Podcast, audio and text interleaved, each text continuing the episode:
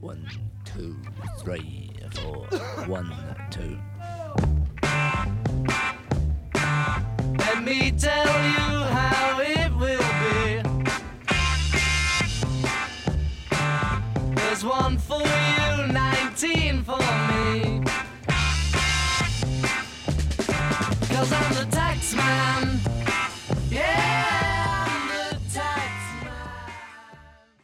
Saludos, esto es otro episodio de Acorde y Rima. Hoy ando con Luis Raúl García Roena, el negro bello y cepillado de los podcasts. que no, no, no hacíamos desde el 2021. Sí, pasó el COVID. Pasaron un par de meses. Ujú. Un par de meses. ¿Cuál fue el último? El de Calito Way, El de Carlito Way. ¿verdad? Diablo. Este, ya se hasta el Pachino lo vio. Están planificando un remake. sí, pero en cinta necesita episodio y se va a grabar episodio de en cinta. De hecho, yo creo que el de en cinta sale primero. Ok. Porque tiramos en cinta hoy y este se guarda para la Yo semana. te digo ok porque aquí es el... Hay gente que, que le da risa a mi ok. Pero yo te digo ok porque aquí usted, que, es el, el que manda usted. Y un negro diciendo eso. O sea, yo tengo, yo tengo un nombre bien fuerte. Tú eres el blanco clasista, cabrón. Ahí ninguna de las tres me molestó.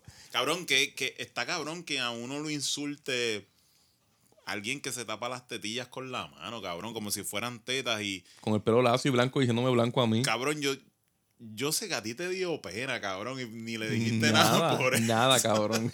Yo dije, déjame. Eh, Ah, yo sé eso, cabrón. odio zángano. Mira, hoy vamos. Antes de decir para lo que vamos hoy, eh, tenemos el Patreon corriendo. Tenemos allá, ya también vamos a grabar un episodio para allá hoy. Eh, tenemos corriendo allá entrevistas. Entrevista, no, la entrevista viene la semana que viene. La semana que viene. este, reseñas, eh, muchas recomendaciones. Hice un episodio con Boli que es de los sonidos, nuestros sonidos favoritos de batería. Boli, que no venía hacía como tres años. Y ¿verdad? está así. Y, y ahora, ahora hay Boli para algo. Ya tenemos. Ahora vamos a grabar la semana. Esta semana yo creo vamos a grabar. Porque estamos pensando hacer un episodio mensual de lo más importante que salió de rock en, en el mes. Y venimos como con tres reseñitas cortas, con recomendaciones de otras cosas más que salieron en el rock. Y a dedicarnos a aniversarios. Que el, mes que viene viene el aniversario de. Lo digo. No, no lo voy a decir. Pero viene un aniversario bien importante de rock. Ok. Este- Y estás cogiendo los de Cancelbero con Chris. Sí, ese, ese Eh, le estamos dando duro a cancel. A mí no me gusta la voz de Cancelbero, pero los episodios han quedado bien cabrones. Por supuesto, la letra de Cancelbero siempre está cabrona. Es la voz lo que no te gusta. La voz lo que no me gusta, pero los dos capítulos han quedado chévere. Yo me imagino que vas a cubrir muerte en un futuro. Y muerte es mi favorito, así que a ese le voy a dar con mucho cariño. Este, le voy a dar como al piso cuando él se tiró. Como la vida le dio a Cancelbero. Ah. Pero nada, hasta seis pesitos del Patreon, lo esperamos allá. Ahora vamos a seguir. Hoy vamos con uno de los discos. Esto es un homenaje, esto no es ni aniversario. Nosotros queremos hacer todos los discos de esta banda.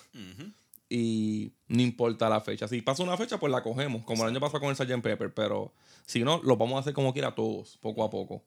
Y. Y aprovechando, ya que Chris por lo menos se ha hundido en el rabbit hole, ¿verdad? Ajá. Que es bien difícil que Chris se hunda en el rabbit hole de la música que nos gusta a nosotros, por lo menos de la vieja, porque ese cabrón es, es bien crítico. Yo, yo digo que todavía es más joven que nosotros y tiene como que la actitud mental y el- la disponibilidad mental de sentarse a analizar un disco. Ajá. La que no tengo yo ya. y la que pronto tú no tendrás. Ajá.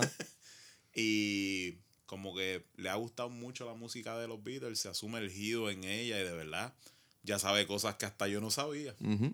Este, y pues se han hecho ya los otros capítulos de los Beatles y No estamos en ningún orden. Ahora mismo es como que hicimos el Sgt. Pepper porque es el favorito de, de, de Chris.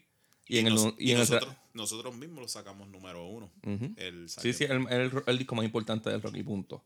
Pero, y cuidado si de la música popular overall. Sí. Este, pero, pues cogimos ese porque aprovechamos que Chris estuvo como dos meses pegado sin parar, sin escuchar otra cosa. Nosotros sin saber nada de él, cabrón. llamando ahí todo loco a Ah. Cabrón, uno. cabrón, él cuando llamaba a uno era para hablarle de ese disco nada más. A, las- a las 4 de la mañana, cabrón. temblando así, no he comido hoy, cabrón. Y, pero él me dijo, no, cabrones, cuando vayan a hacer el revolver, yo voy a estar porque ese es el mío. So, vamos para el revolver ahora, Ajá. que estamos yendo como para atrás. Porque si nos dejamos llevar y vamos después para mi favorito, vamos un poquito más para atrás, que es el Robert Soul. Pero hoy vamos para el revolver, estos son mis tres discos favoritos. el Revolver es mi disco favorito de The Beatles. Sí, ese, este. Vamos a, a dar un poquito del background para poder tocar algo del Robert Soul. Se puede decir que con este disco es que yo entro a conciencia de quiénes son los discos, porque de los Beatles, perdón, porque pues como he dicho otras veces, esta es la banda favorita de mi papá y este es el disco favorito de él.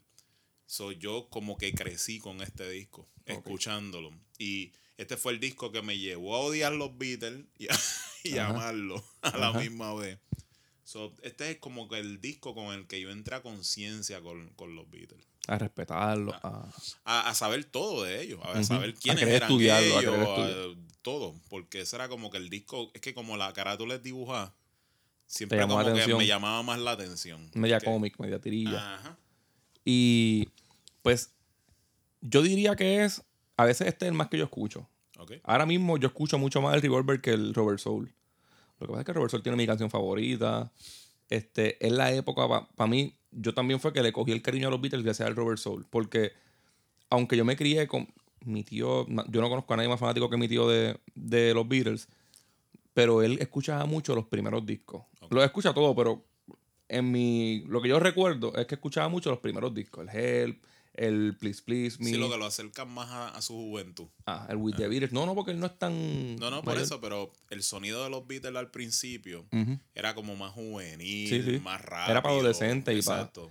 Entonces, pues yo le di pela a esos discos porque ya me los sabía como quien dice de memoria, gracias a él. Y yo descubro por mi parte el Robert Soul. Digo por mi parte porque, ok, lo compro porque miro las canciones y veo que tiene Drive My Car y tiene Michelle que siempre me gustó, pero no conocía las demás.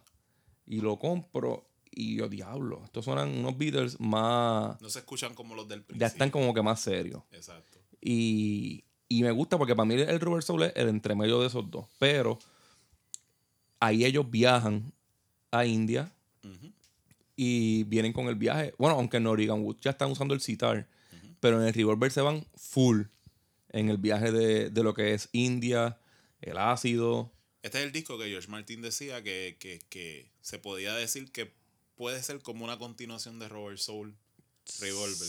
Y un pre de, Y- de y- Sgt. Pepper. Y un pre del Sgt. Pepper o de lo Hay que... de los dos aquí. Pero este definitivamente fue en donde la banda se convirtió en otra cosa. Sí.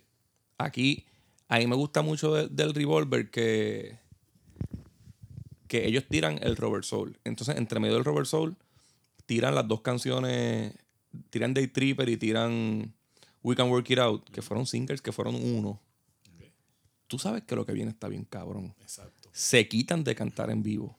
Sí, exacto. Este es el disco que ellos dijeron para el carajo los tours. No vamos a hacer más tours. Les prometemos que queremos encerrarnos para hacer música mejor. Y porque creemos que en el futuro la música se va a hacer en estudio. No era que tenían una idea de decir no se van a hacer más tours, pero yo siento como que la visión de ellos era que ellos eran una banda que ellos ya no necesitaban hacer tour para exponer su música, que lo iban a tratar de hacer de otra manera. So, si tú te quedas en tour mucho tiempo, te, te quedas cantando lo mismo. No hay manera de salir de ahí. Ellos deciden salirse de tour, no hacer más presentaciones en vivo, para dedicarse a hacer música en estudio, para hacer prácticamente música perfecta. Que es lo que empiezan a hacer ahora. A aquí innovar, esto es innovar. Innovar. Vamos, ya nos cansamos de hacer la música que todo el mundo hace, ahora vamos a hacer una música nueva. Exacto. Este, este es el séptimo disco de ellos. Parece mentira, ¿verdad? Parece mentira. Y yo, yo, yo siempre he comparado la, la- la discografía de los Beatles con, con la vida de una persona. Los primeros discos son la infancia, se escuchan bien para personas bien jóvenes. Ajá. En el Reverso ya están haciendo como conciencia. Se independizan en el, en el Revolver. Ya están haciendo música cada uno por su lado. Y suenan a lo que suenan cada uno cuando se van solistas. Ya desde el Revolver tú empiezas a escuchar el sonido de, de George Harrison, el de John Lennon, el de Paul. Y ya en el Sgt. Pepper son adultos, cabrón. Ya hay. Ya todo el mundo empieza a tener contribuciones de ellos a la música de la banda. Pero a mí lo que me sigue sorprendiendo siempre es el, el periodo. Ellos hicieron todo esto que tú dices, pero en el periodo tan corto que lo hicieron. O sea, este. O sea, el, el, lo- el periodo, el tiempo que pasa de un disco a otro. Son ocho años en esa discografía. Pequeño. Una discografía de ocho años, que cabrón. se supone que ellos no hubiesen tenido el impacto que tuvieron y ahí es donde tú sabes que ellos hicieron música perfecta. A veces en ocho años que está empezando a explotar un artista. O sea, exactamente. O sea, por eso es que todos estos argumentos de que los Beatles son aburridos o que son overrated, es que no. Tú tienes que investigar de verdad el impacto, la música y el legado de la música de los Beatles para entender quiénes son ellos como banda. Sí, todo lo que lograron, lo hice- Porque esta gente no fueron simplemente unos astros mundiales. Ujú, ¿Ok? Esta gente innovaron la música, cambiaron la música. Cambiaron la música. O sea, esta gente, los Beatles, salieron en el momento en donde probablemente tenía el rey más grande que la música ha tenido, que es Elvis Presley. Y ellos hicieron algo más grande que él. O sea, Para aquel tiempo, todo el mundo que salía haciendo rock and roll blanco era una copia de Elvis Presley. Elvis. Todo el mundo quería ser Elvis. Ujú. Y Elvis era una superestrella Demasiado de grande. mundial. O sea, este, Eddie Murphy decía que Elvis era tan bueno en lo que hacía que Elvis no sabía un ca- un carajo actual y lo metieron a hacer película porque que tenían que ponerlo a hacer película. Ujú. Tú sabes, así de grande era Elvis. Elvis era el primer, como que el primer Michael Jackson. En cuestión de fama así Y yo de. diría que más grande. Porque fue el primero. Yo diría que más grande. La, tú ver un blanco cantando música de negro. Y bailando y bien. y pegar y gustándole a ellos. Eso no. O sea, los blancos podían decir en ese momento, vamos a guindarle a estos cabrones, pero los blancos no se metían con los negros ni jugando pelota, ni voceando Ajá. o en la música. Ajá. Decían como que, ah, está bien, puñeta, se escucha bien esto, Sí. lo otro, y seguían por ahí. No, pero Elvis, escuchando. mucha, Pero- gente, mucha gente lo desprestigia un poco porque le robó la música a los negros. Eh, Pero no, no la hacía mal. Yo pienso que la respetó. Claro, le hacía La música muy bien, y le hacía homenaje a, a Carl Perkins. Ah. Él, era, él era tremendo músico y tremendo cantante. Pero fue la, la esperanza blanca de ellos y cuando salió, pues obviamente los blancos van a promocionar a. Elvis nada más y abrió un montón de puertas. Pues los Beatles eran fanáticos de Elvis. Ellos Todo, se es que- se- antes de ser el del primer disco, ellos se vestían y se peinaban como Exacto. To- todo el mundo era fanático de él. él. Pero al lugar donde llegaron los Beatles después de Elvis. Elvis ni se imaginó llegar ahí. No, jamás. Jamás, jamás, jamás. Bueno, Jamás, o el sea, Vito, el Vito coge Help. Exacto. no, y más aún, yo sé que tú tienes recuerdo de esto y yo también, cuando nosotros estábamos Yesterday, disculpa, fue Yesterday. cuando nosotros estábamos pequeños, Elvis todavía era como un big deal Ajá. entre los adultos. O sea, mis papás, mis abuelos todavía decían, no, Elvis Presley estaba cabrón y Elvis Presley todavía seguía siendo el rey. Pero los Beatles eran los Beatles. En el 2022, yo no sé más nada de Elvis Presley. No. Tú no sabes más nada de Elvis Presley. Y todavía Ni los cumpleaños le celebran casi ni y nada. yo creo que los Beatles siguen, ahora mismo son, Siguen siendo muy relevantes. yo creo que ahora mismo son más grandes de lo que eran antes. Y ahora con esto que está corriendo por ahí. ¿no? Y también ayuda a que Paul McCartney sigue vivo y Paul McCartney sigue sacando música y Paul McCartney sigue siendo un ícono. El hijo de puta. Paul McCartney básicamente ha cargado los Beatles Sí, completamente. yo creo que nin- tú me, corri me corriges, aunque sé que tengo razón, pero yo creo que ningún artista en la historia ha sido más relevante por tanto tiempo que Paul McCartney. No, no, ¿Verdad? no, es que no lo ha habido, no lo ha habido. Son más de 50 años. Y no, y tú siendo sin parar de hacer música, cabrón. una superestrella por derecho propio, después de haber salido de la banda más grande que ha dado la música, Sí. tú seguir siendo una de las, uno de los artistas más grandes que ha habido. Posiblemente en la lista de muchos músicos, de conocedores de música, como yo he oído un montón de veces, que posiblemente Paul McCartney sea el mejor escritor de música que ha habido. El mejor escritor, pero by far, comparado a todo el mundo. Está cabrón. Los Beatles en el Let It Be ya estaban haciendo música súper madura que se puede sentir que se sentían hasta, hasta viejos. Porque I've Got a Feeling es una canción de viejitos de barra que está cabrona. Exacto. Pero la discografía Paul McCartney él se rejuvenece porque él se empieza a escuchar más joven otra vez. Claro. Claro. Eso está cabrón. Y, y estuvo en todos los géneros y, a- y exploró de todos De los todo. géneros. Hasta con Kanye ha salido él. Hasta con Kanye. Eh, Kanye lo hizo, ¿de acuerdo? Así, cabrón. Qué jodidito, puñeta. Deberían beber cloro esos cabrones. Este disco salió el 5 de agosto del 66 junto a dos A-Sides Ajá. que fueron Eleanor Rigby y Yellow Submarine. Este,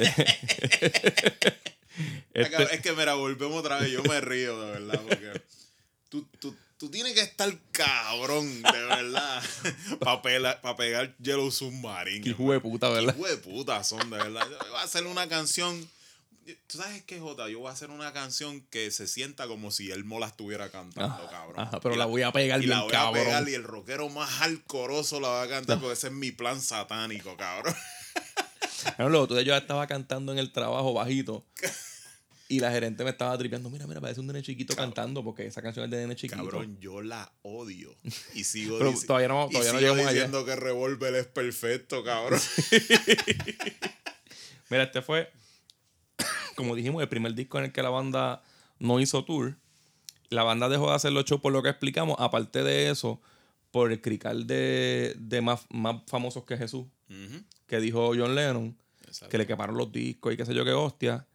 Y también porque hicieron muchos comentarios de en la gira de Estados Unidos de que estaban en contra de la guerra contra Vietnam. Sí. Ese es el momento en que ellas estaban metiendo al hippie mode. Sí, y George Harrison siempre ha sido una persona, y sobre todo en estos momentos, bien, Bien espiritual. bien espiri- bien- Bueno, fue. Porque ahora mismo debe estar con los espíritus en la Ah, puñeta. Ahora es un espíritu. Ahora- era bien Ahora se convirtió en lo que él siempre quiso. Es un espíritu. Entonces, pues él siempre le molestó como que ya los shows eh, se formaban motines, para salir a veces estaban dos horas escondidos. A él siempre le decían el quiet Beatle. Ujú. So, siempre George Harrison fue el más tranquilito de todos. Supuestamente porque se chingó un montón de mujeres. Sí, no, no era que era un pendejo, porque según yo he leído muchas cosas, siempre él, él era uno de los más duros de carácter y él, cuando era en el proceso creativo, él le gustaba que su palabra contara. Y ayudaba a los y demás. ayudaba mucho y todo eso. Pero que él era de manera callada, él no le gustaban mucho las entrevistas. Siempre hay uno así. Siempre hay uno así. Siempre hay uno así. Y de hecho, él estuvo con. Los Ron- Ronettes. Ajá. Él estuvo con la, también con la calladita de ellos. Ah. Este. Ellos le trajeron a Ringo Starr para que hablara por él. Ajá. Porque decía, necesitamos uno más. Con muchísima carisma. Necesitamos uno más. Dale, ese cabrón, dale dos timbales y ponlo a menear un, uno. no, cabrón, Ringo es mejor baterista de lo que la gente piensa. Sí, sí. Este. pero de esta historia, vayan a Patreon, que yo tengo una serie de episodios de Conociendo los Beatles. Ya hicimos los primeros cinco, son cinco episodios explicando diferentes facts de John Lennon. Ahora estamos en los diferentes facts de George Harrison. Eh, hemos hablado de, de toda su vida sexual. Él está dejando para lo último a Paul McCartney. Yo lo- McCartney, yo- el último. yo- estoy dejando para lo último a los. Yo estoy por orden de muertes. eh, pero estás dejando para lo último a Paul McCartney. Y los últimos dos no han muerto. Y voy a poner el último por McCartney para que sea el último en que se muera. Sí, porque Paul McCartney va a ser el último porque Ringo no lo vas a hacer. Estaba pensando cuando termine de ñapita hacer un episodio de, de George Martin y uno de Phil Spector. en el Patreon, en un adelanto de los capítulos de Ringo, se sentaba en la batería ahí. Ahí ya. Este, El que está sentado en la batería. Vamos, la carátula. La carátula son. Es, anima- es una animación de cada uno en, en diferentes esquinas. De hecho, de esta portada, yo en el 74, John Lennon, cuando único se reunió con Paul McCartney después de la existencia de Yoko, Ajá. fue una vez en el 74 que hicieron como un llameo. Invitaron a Paul, llegó Paul con Linda, estaba Stevie Wonder, había un par de gente. Y estaba, no, no estaba Yoko, porque para ese tiempo estaba John Lennon con, con, con May Pan. Pero Paul, Paul McCartney había quedado prendado con Stevie Wonder cuando lo escuchó la primera vez. Bien cabrón esa voz de Stevie Wonder para ese tiempo. Demasiado. Todavía está Todavía cabrona. está cabrón. Porque esa canción que sacó con Elton John en el último disco, para pelo. Pero se llama A Toot and a Snore en el 74. Está en YouTube, lo pueden escuchar. No es la gran cosa porque se escucha feísimo. John Lennon estaba bien imprudente. Pero que me gusta porque le hacen como homenaje a la portada del Revolver. Más añaden a los músicos nuevos que estaban en ese jamming. Pues Y- esa, esa carátula de Revolver Ajá. es un collage que se hizo por Klaus Bormann. Es en dibujo lineal. Que ponen muchas fotos antiguas de los Beatles en, como en un triado, en un triángulo en otro estado de conciencia dentro de una enredadera de pelo de los Beatles, la cual demuestra lo que fueron ellos y en el lugar en donde estaban musicalmente en el disco. Ellos eran amigos de él, ¿verdad? Y Sí. la carátula ganó Grammy. Que yo te voy a decir una cosa. Yo no tenía ni idea que daban Grammys Por por, carátula. por, por carátula. Ujú. Debe ser que es un Grammy que lo dan los que no televisan. Ok, ajá. Exacto. Porque o sea, está muy cabrón, hay que darle un premio. Pero de verdad yo no tenía ni idea que daban Grammys por carátula. Cuando yo leí eso, yo quedé como que, diablo, de verdad. ¿Cuál es la mejor carátula de los Beatles? Yo diría que esa. Ajá. Mami, la Sgt. Pepper, ¿verdad? Bueno, Históricamente debe ser Abbey Road, ¿verdad? sí, e- esa es la más icónica. Ajá. Esa es la más icónica. Aunque la de los primeros discos están cabronas. Hard Day Night está cabrona. De verdad. Hard Day Night es una carátula que tú la reconoces hasta de lejos. O sea, eh, Las, las portadas de ellos son bien photoshopeables porque, de hecho, a- es la portada. Ya yo le he dicho antes que Abbey Road es la portada, el, el arte más photoshopeado de la historia, junto a The Shining.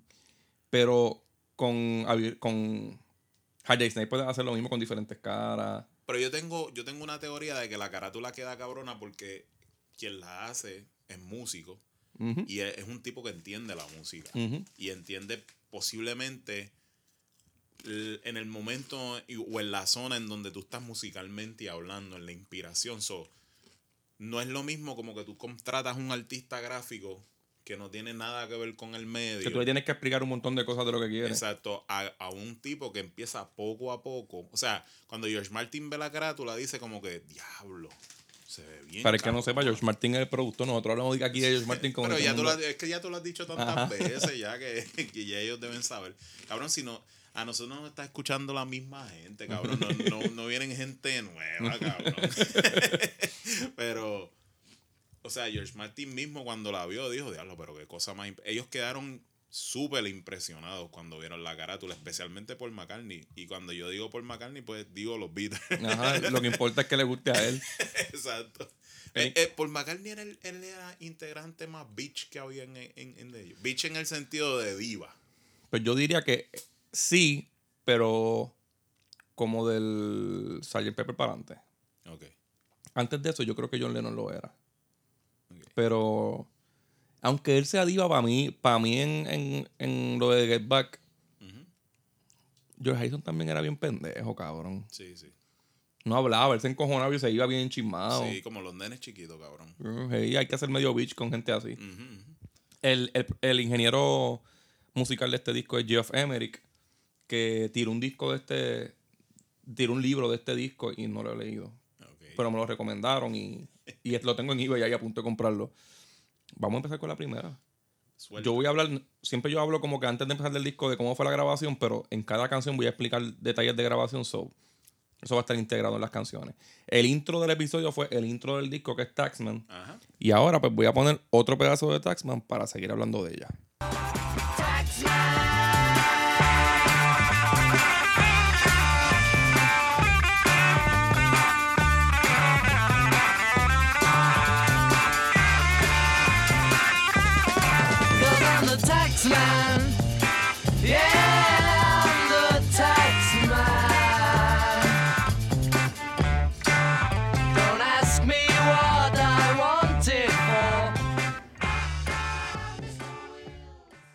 Esta canción fue sorprendentemente escrita por George Harrison.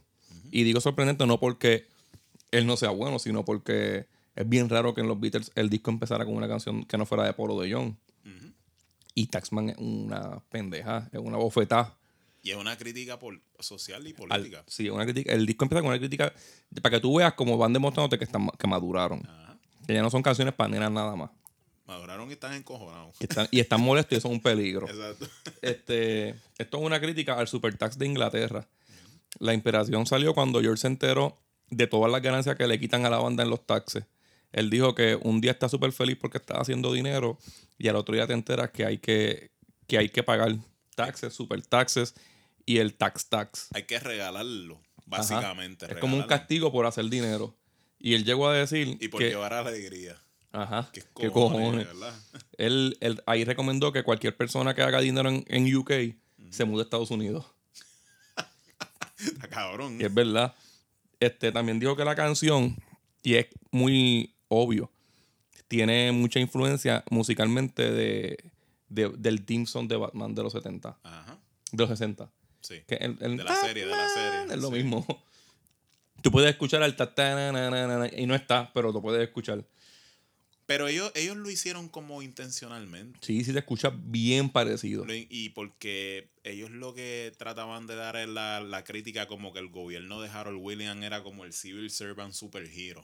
Ujú, ¿Entiendes? ujú. So, por eso ellos utilizaron el Taxman mezclándolo con la canción de Batman, pero poniendo como que el gobierno, Sí. desde que veía a Chavo, se convertía en el civil servant superhero. Ajá. Cabrón, 90% de las ganancias. Y ellos 10. ¡Qué hijo de putazo! Por eso es que él dice 19 for you, ¿verdad? Ajá. One for me. One for me.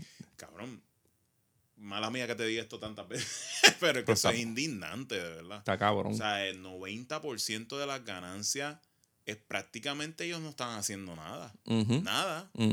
Hasta que no se mudaron a Estados Unidos. Pero tú tienes que ver como que por lo menos todos los primeros discos que son legendarios, hasta Revolver, ellos estaban viviendo como personas normales por ahí, como tú y yo.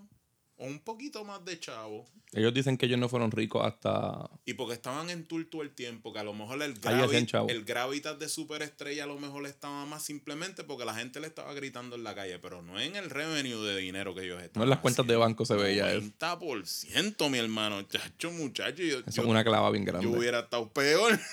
todo el disco mío hubiese sido de eso.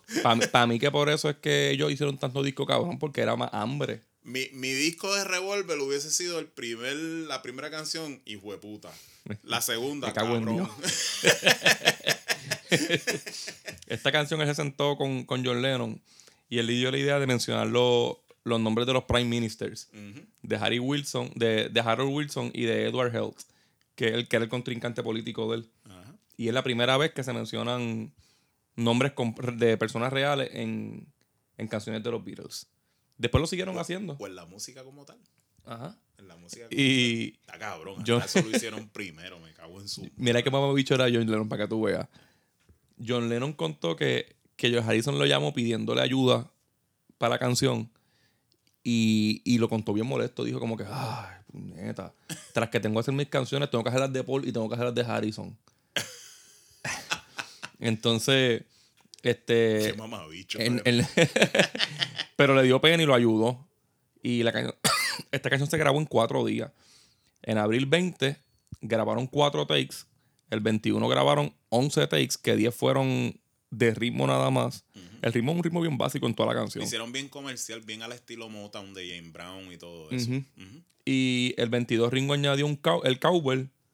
Y el 21 se grabó el famoso solo de guitarra que es de, que es de Paul McCartney. I got a fever. And that fever is more cowbell. Sí. Ya lo cabrón, siempre me acuerdo. More cowbell, please. Este, es solo, hay un, hay una, hay un rumor de que hubo una pelea cabrona por eso. Porque George Harrison quería hacer el solo. ok. Y Paul McCartney le dijo como que cabrón, la can- tiene la primera canción del disco porque carajo te encojona. Y el, el solo que Paul McCartney quería que se le hiciera la canción, está cabrón también, es la canción de George Harrison. Sí, sí. Este, a George Harrison no le salía, lo hizo él. Pero cabrón, es que tú tienes que empezar el disco con Paul McCartney o con John. Tiene que haber algo por lo menos. de ellos dos, porque Y el solo está bien cabrón. es que, tú sabes qué es lo que pasa. Yo he dicho esto varias veces ya. Hay artistas que pueden ser una banda, pero hay bandas que no pueden ser un artista. Por ejemplo, si tú escuchas a Paul McCartney solo, tú sientes que en cierta medida estás escuchando a los Beatles. Porque si Paul McCartney empieza a cantar todas sus canciones con los Beatles él solo, pues es como si estuvieras viendo los Pegan en su banda, sí. Exacto. Lo mismo pasa con David Gilmour en, David, en Pink Floyd. Tú escuchas David Gilmour solo y empieza a cantar todas sus canciones, Comfortably Numb, este, las canciones de él, y tú dices, ah, eso suena como Pink Floyd. Pero Roger Waters No. No, no sabe. suena como Pink Floyd, cabrón. Ni, yo estoy seguro que cuando George Harrison estaba vivo, que él pegó varias canciones en los 80, que fueron hits. En los 70. Pero tú, tú, escuchas a George- tú escuchabas a George Harrison y no te sonaba como los Beatles. Él, él no quería sonar a los Beatles tampoco. No, yo entiendo, pero es que ya tú mismo automático, aunque él no quisiera sonar o quisiera sonar como ellos, no te sonaba como los No. Beatles. Por McCartney sí. Y Es que el Len- 80% de los Beatles es John y Paul, es realmente. Es realidad, no, no estoy diciendo que, que George Harrison no sea importante, porque para mí George Harrison es casi igual de importante que John Lennon. Inclusive cuando John Lennon sacó sus discos, John Lennon se escuchaba bien Beatles. Sí. Él se escuchaba, ¿sabes? Tú los, como que lo asociabas. Imagine es Beatles. Claro, claro. Este, pero, cabrón, hay canciones de Maybe I'm Amazing, una canción que podía estar en el Let It Be. Ujú. Eso es una canción sub, que es de, de esas que hace por McCartney en piano. Son las clásicas, nunca ha cambiado a hacerlas igual. Fácil. Mira, después de esta vamos con, yo creo que uno de los palos más grandes del disco, Del universo. del universo, ¿verdad? Del universo. Es Eleanor Rigby. Look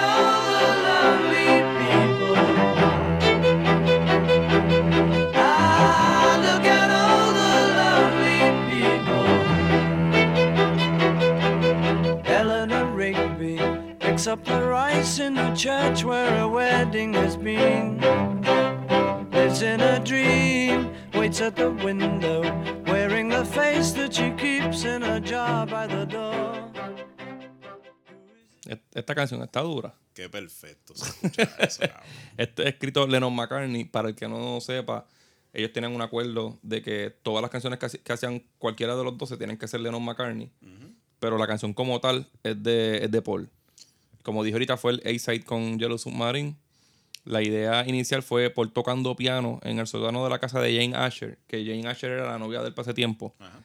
Y eh, ella fue novia del, del, del 63 al 68. Hizo la música y luego la letra como en Yesterday, que Yesterday también fue para la novia. Y él creó toda la música en el piano y después fue que él empezó a añadir la, la melodía de la letra por encima. La letra salió de los disparates que él tarareaba mientras tocaba la canción. Él estaba pa, pa, pa, pa, pa. Voy para aquí.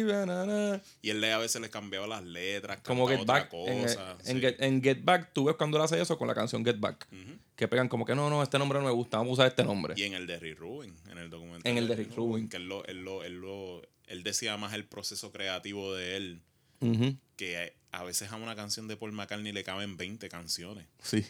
Y él mismo empezaba a cantarle encima otras cosas. Otras melodías y, pareció, y pareció un palo. Que el cabrón a los ochenta y pico de años todavía se acuerda de, ay, porque yo le quería cantar esto, ve, ve, ve, ve", y esto de otro encima, pero salió esto. Y yo digo, "Diablo, pero ¿cómo este cabrón se acuerda Que le de dice, ah, él le dice a una Rick Rubin, ¿y tú te acuerdas de la primera canción que yo hiciste? Y él coge y se para corri- como corriendo y toca mucha energía y busca la guitarra y la pega a tocar. Diablo, cabrón. Cabrón, eso fue hace yo no me 80 y acuerdo de la canción que hice ayer. Yo- que lo que hice fueron tres acordes y no me acuerdo del orden. Este, pues entre los disparates estaba la línea de recoger arroz. Y después de la, como que después de la boda. Y le pareció perfecto el meter All the Lonely People. ¿Y en qué ella está basada la canción? Pues se dice que Eleanor era una mujer como jamona que iba a la iglesia a tirar arroz pretendiendo que se había casado después de, la de una boda. Y Father Mackenzie, que era el padre que los casa, él casa, él no, no está casado, él es otro Lonely People. Exacto, sí, este... Creo que la señora se llamaba Daisy Dawkins. Ajá, Daisy. Dawkins. Y era, pues, Daisy Hawkins. pues la, la, la canción lo que hablaba era pues de la soledad. La, la- canción se iba a llamar originalmente Miss Daisy Hawkins. Ok. Miss Daisy Hawkins, me imagino que él decía. Yo digo que es uno de los palos más grandes en la música porque, como muchos de ustedes recordarán, en el 90 Junior Reed la volvió a hacer en One Blood, el mega palo de disco de 1990 de Junior Reed. Y eso fue, inclusive en el 90, un palo, pero de cuatro esquinas cuando él la hizo en reggae. Ok, si la quieren escuchar, búsquenla, está en YouTube. Ya pusieron ese disco. ese disco no estaba en ninguna plataforma streaming, pero ya está. Sí. Ya lo pusieron. Este, esa canción, él primero en, lo- en las improvisaciones que hacía decía Father McCartney. Y John Lennon decía que se escuchaba hijo de puta. Pero, pero él tenía miedo a que ya llegó la paloma esta. Este, pero él te- si estuviera Ozzy aquí, La paloma oficial del podcast. Necesito a Ozzy aquí, ¿verdad? le- Para que se las coma. Para que le arranque la cabeza. pues él dice que el papá se podía encojonar si usaba el Father McCartney. Este, de- él, él luego escogió Rigby por una vinera que había por casa de la novia de, Jane- de Jane Asher. Y se llamaba Rigby Evans LTD Wine, este, Spirit and, eh, and Spirit Shippers. Eleanor sale de Eleanor Brown, que era la lead actriz en la película de Help. Eh, pero Paul cuenta que, como tal, a él le sale el nombre de Eleanor Rigby porque eran dos nombres que tienen en la mente que les gustaban. Y después él dijo, como que, ah, Eleanor salió de esta. Y Rigby de esto que vi allí. Casi todo en su música tiene un significado porque Revolver, el nombre de Revolver es por el disco. Ajá. Cuando da vuelta, que revolves. Como la, sí. Todo el mundo siempre ha pensado que es por la pistola, pero realmente no es una pistola. No, Eh, es todo por música. Los Beatles son un grupo pacífico, excepto cuando le quitan 90% de sus ganancias. Sí. él, él dice que, que había, por la casa de ella había un lugar que tenía una, un cementerio que tenía una lápida que decía Eleanor Rigby y otra que decía Mackenzie. Este, de más está decir que estas lápidas son bien famosas y la gente va a sacarse fotos en ellas. Este, Paul llevó la canción a casa de John y allí con la banda y otros amigos empezaron a darle forma después que él tenía toda la música. Como siempre, John Lennon dijo que él escribió el 70% de la canción. Este, pero los demás lo desmintieron. El mismo George Harrison dijo, esa canción es absolutamente yo- completa de ellos. Y de yo Paul". estoy seguro que cuando él vio a Paul McCartney le dijo, es jodiendo, cabrón. Es jodiendo, jodiendo. cabrón. Pero te, te encojonó, Te ¿verdad? Te encojonaste, enco- ¿verdad, cabrón? es lo mismo como cuando Yoko salía en los shows cantando ¡Ah! Cállala, cabrón. y, y tú veías que los músicos empezaban a empujar la silla, a moverla para el carajo, a quitarle el micrófono. Yo le hubiera puesto una trepetando adentro del micrófono. Este, la, la canción fue grabada entre el 28, que George Martin grabó todos los instrumentos, este, como violines, viola, y luego Paul hizo los overdubs. John dice que los violines fue una idea de Paul en el sótano de la novia porque ella lo había convertido a él en un Vivaldi. Yo Eso pienso, es lo que contó Chris en el episodio de Sgt. Pepper. Chris contó que para aquel tiempo John Lennon tenía una vida, porque el cabrón estudió la vida de cada uno a la, a la misma vez que corría el disco, que es algo bien importante. Y la vida de John Lennon era una vida media aburrida porque se- él se mudó para un campo con Yoko Ono para que nadie lo molestara. Sí. Y. y ¿Tú sientes y como que él siempre supo que se iba a morir joven? Yo siento yo siento sí. que sí. Yo- Yo la foto que tú que me sí. enseñaste ahorita en el libro, yo dije, se nota que se iba a morir Se va- joven. Ajá. Porque él, él no se veía como en este plano. John Lennon ya no se veía en este plano. Y, y yo siento también que Paul McCartney en este punto de Revolver ya sabía, aunque no quería aceptar, que a la banda no le estaba quedando mucho tiempo. Ujú. Porque cuando ya tú Él empiezas- nunca lo quiso aceptar. Exacto, él nunca lo quiso aceptar y él siempre, porque Paul McCartney siempre Ese fue es el Beatle de verdad. la ficha que siempre los quiso mantener unidos. En este punto, yo, si tú sientes la letra de él, ya se habla mucho de el final, la fe, la soledad, como que él se está preparando para eso que viene. Eh, y cuando ya tú llegas a, a ese plano tan joven, porque ellos eran unos nenes. Eran nenes, eso, todavía eran nenes. Este, es que ya tú estás viendo como que algo bueno se está acabando. Y ya tú estás en otra mentalidad.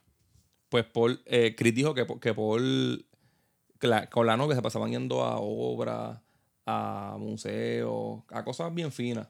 Y por eso es que tú te das cuenta, él lo explica en A Day in the Life, que la historia de, de, de John Lennon al principio es como que leo el periódico, no hago un bicho, y cuando sale Paul McCartney, algo bien ajorado. Exacto. Y él está como que tengo que salir, tengo que fumar un cigarrillo, se me cayó, qué sé yo, qué Sí, él hostia. está, él, Paul McCartney estaba en un plano en que estaba explorando el mundo. Estaba, él estaba en la ciudad y yo en el, en el- campo. estaba aprendiendo a ser adulto. Ya con su pareja, teniendo otras experiencias que no fueran necesariamente estar en la casa todo el día, durmiendo y metiéndose droga. Como hacía John. lo cual sigue la próxima canción. No, no, pero todavía. todavía. el 29 de abril, Paul le añadió más voces. George y John su armonía. Y el 6 de junio, Paul hizo dos otros arreglos y se acabó. Este track, eh, Paul hace el lead vocal. John y George hacen armonía. Hay cuatro violinistas. Dos en la viola, dos en el cello. Y Ringo mamándose un bicho porque no hace nada. Porque no hacía Él nada. no hace un carajo ahí. Él buscaba los sándwiches. Sí. Y la idea de las melodías de los violines, George Martin dice que vino de la película Fahrenheit 451. Ujú. Y, Un clásico. y ahora, pues, Y, y el libro es un clásico. ahora viene la canción de, de, los, de los tuiteros, como los dice Rowena, que es I'm Only Sleeping.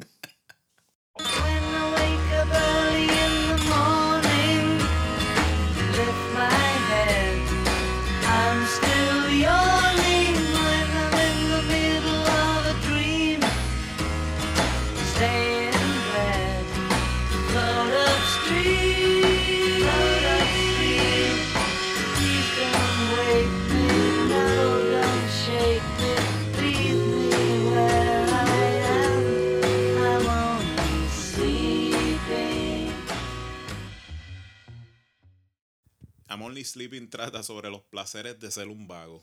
Ajá. Un vago cabrón. Sí. Esta canción tiene el primer backward guitar y mensaje oculto de la música. Los solos son al revés. La- Dicen, dicen que es el mismo solo lupeado con un copy-paste, pero no dijeron que se grabó dos veces. antes de Hendrix, antes de Led Zeppelin, antes de todo el mundo. Eh, la mejor amiga de John Lennon decía que John Lennon, esa era la canción perfecta de él, porque John Lennon era la persona más vaga que había en Inglaterra. Y ella Le molestaba hasta chingar, decía. Sí, él decía que llegaba un punto que cuando él, él, él alcanzaba ese estado, a él le encojonaba hasta si lo levantaban para chichar. O sea, que eso, eso es el vago y pico, cabrón. o sea, yo, yo con Yoko no me encojonaría para chingar en cualquier momento de la vida. Pues cabrón, imagínate, cabrón, tú con, con peste a cama, peste a sábana, cabrón. Que eso apestaban ellos siempre, ¿verdad? y, y, y yo me imagino que, cabrón, Baba seca. John, Len- John Lennon no iba a dejar de dormir para bañarse. Eh, pa'l carajo. Eh, cabrón, yo me imagino que eso eran tres semanas ahí metido en una cama. Se rascaba la espalda y mira un mojoncito de ayer. Esta canción es escrita por Lennon McCartney. Lennon se inspiró en, en Paul McCartney despertándolo para componer. Exacto. Que esto en verdad lo voy a explicar más en una canción que viene ya mismo, que fue cuando pasó eso. Pero era la situación real de ellos todo Era- el tiempo. Sí, sí, era Porque, McCartney, tengo algo nuevo, espérate. porque hasta por McCartney en el. Hasta en el episodio de Carpool Karaoke lo Ajá. decía. Que él tenía que estar detrás de John todo el tiempo. Este. Para mí que él era annoying con lo, con lo eléctrico que era, Sí, ¿verdad? porque acuérdate, la situación familiar de John no era la misma de Paul McCartney. Paul McCartney tenía una familia estructurada, buena, que lo crió con buenos principios y todas esas cosas. Y pues tú sabes que la madre de John Lennon era una loca. Y Él vivía depresivo. sí, sí. Él, él- él- yo creo que fue el primer cantante depresivo de banda. Siempre fue el primer emo. Pero yo, yo creo que los Beatles fueron los que extendieron la vida de John Lennon. Y, y- y lo hicieron como. Que se hubiera, gente. hubiera matado, ¿verdad? yo creo. Sí, yo pienso sí, aunque él era el tipo más cool, porque Paul McCartney mismo lo decía. Él era el tipo más cool del barrio. Todas las nenas querían estar con él, pero su vida personal era un desastre. Este, y la música yo creo que lo mantuvo vivo. Y parte de eso de que lo mantuviera vivo fue Paul McCartney. Porque Paul Ujú. McCartney como Que no le lo dejaba caer. Exacto, le daba más, con su vida familiar le daba más estructura. a Él, él decía que él iban para su casa y se metían en el baño a cantar porque ahí era donde mejor acústica había y que el país no les decía nada porque el país era pianista. Y iban de cuarto en cuarto practicando, se iban para la escuela. Y yo siento que esa es la dinámica que había entre ellos dos, de que John Lennon era un vago cabrón despreocupado en la vida. Y porque tenía demasiada energía. Y que por McCartney estaba, cabrón, dale, puñeta, vamos a escribir. Mira qué cabrón soy esto. Mira, coge la guitarra, cabrón. Por- John Lennon se, echa mucha, mucho, se echaba mucho guille como escritor. Este, yo entiendo que era tremendo escritor.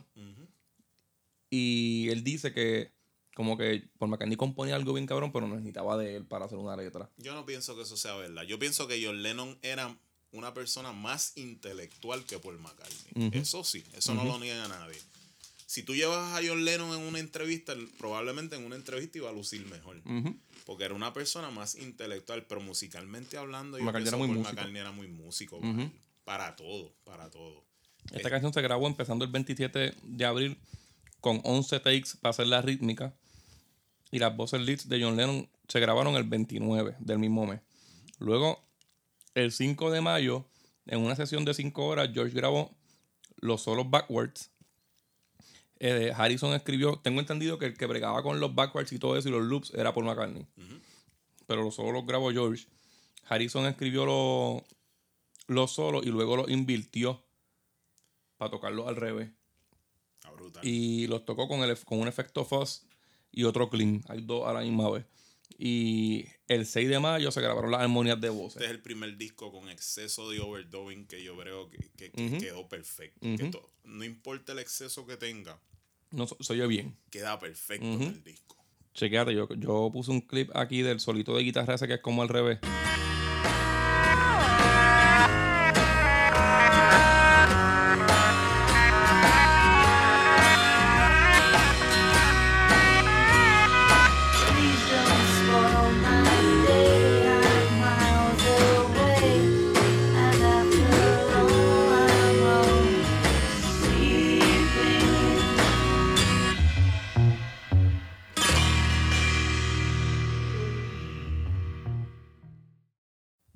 Ahí dejé el audio hasta el final para que se escuchara el bostezando. Qué vago, cabrón. El- Está ah, es que lleno de lagaña grabando esa canción. el- hasta en el final de la canción él se siente como si se estuviera quedando dormido. Ajá. Supuestamente, tengo entendido que ese bostezo no se escucha solo en la versión stereo, en el stereo mix. Hay un par de cositas en este disco que se escuchan, por lo menos se escuchan bien en el stereo mix. Pero ahora vamos para la próxima, que es la segunda de George Harrison y también es, una, es como una baladita. Se llama Love You Too. Each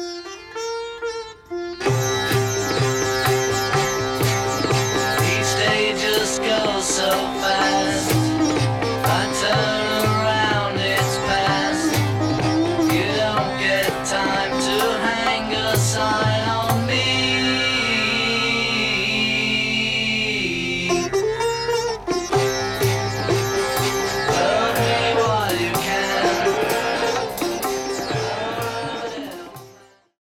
Esta canción, pues como dije, es escrita por George Harrison. Eh, es famosa porque fue como que la primera que trajo el sitar. Como dije, ya en Norwegian Woods lo habían usado, pero esta canción es como tal el instrumento principal. Sí. Y tam- el George una Har- banda de rock, una banda de rock. sin mezclarlo con nada. Ah, Ajá. Este, George, aparte de tocar el sitar, también toca guitarra eléctrica y acústica y la canta. Paul toca el bajo y canta. Ringo toca tamborín y tabla. Y aquí Leno se quedó durmiendo. Aquí se quedó. Aquí no se quedó durmiendo. Tienes bostezó en I'm Only Sleeping y se tiró para el lado, para otro lado de la cama. Diablo, ¿qué es eso? Carajo, este cabrón tocando esa hostia aquí. Pero está cabrón, tú ser la, una banda de rock que eres de los primeros que exploras otras formas de música. Y eso para el público rock, que no es una parodia. O sea, ellos no están en esta canción burlándose de un género como generalmente se haría en la música. Ellos lo están haciendo para incorporarlo como parte de su arsenal Es una canción de los Beatles 100%, pero con otro instrumento. con otro instrumento. No están, no están apropiándose culturalmente porque no hacen nada más indio, solo tocar ese instrumento.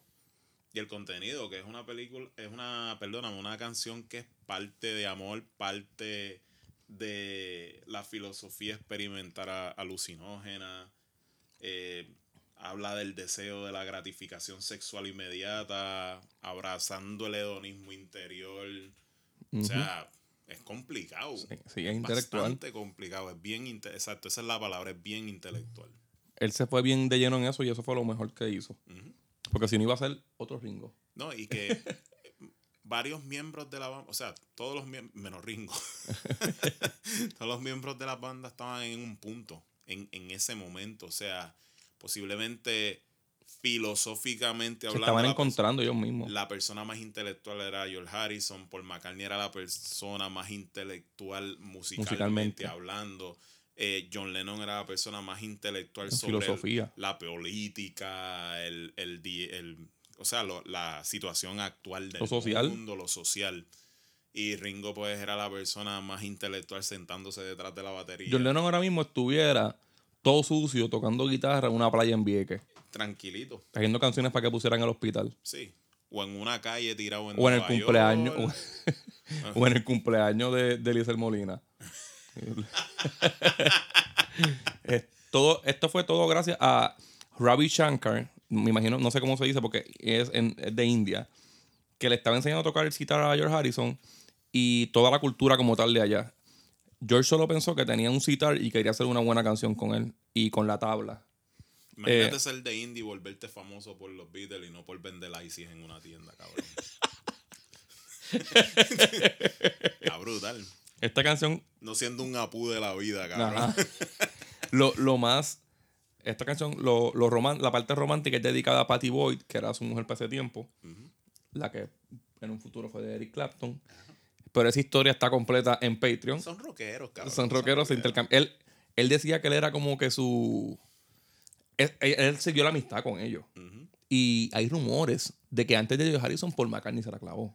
Son rockeros. Pero es la, rock- es la, la pareja Beatle más linda para mí. Una cosa estamos seguros ahora mismo. Los rockeros nunca, o sea, los rockeros famosos nunca tendrían spaces hablando de bellaquera porque ellos sí chingaban. Ellos chingaban. Con quien quisieran. Con quien O quisieran. entre ellos. Este-. Originalmente la canción se iba a llamar Granny Smith. Esto se grabó entre el 11, que George grabó la voz, la guitarra acústica y Paul la armonía en un take. En el tercer take, entra el sitar y hacen los overdubs. En el, en el, el overdub fue en el take 7. Y el 13 de abril se grabaron el resto de las voces y los instrumentos de Ringo, el tamborín y la tabla. Después de esto viene quizás mi canción favorita del disco, que se llama Here, There and Everywhere.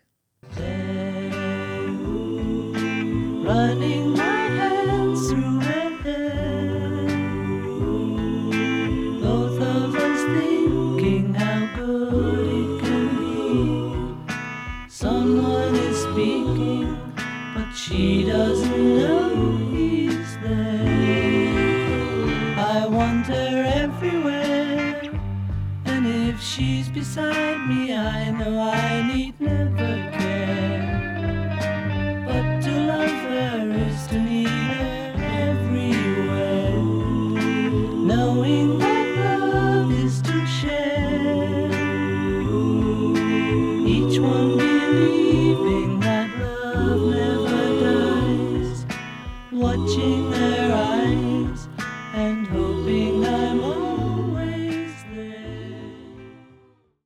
yo fuera mujer y por McCartney me canta eso así solo en una casa, le tiro con el panty en la cara. Sí, fácil.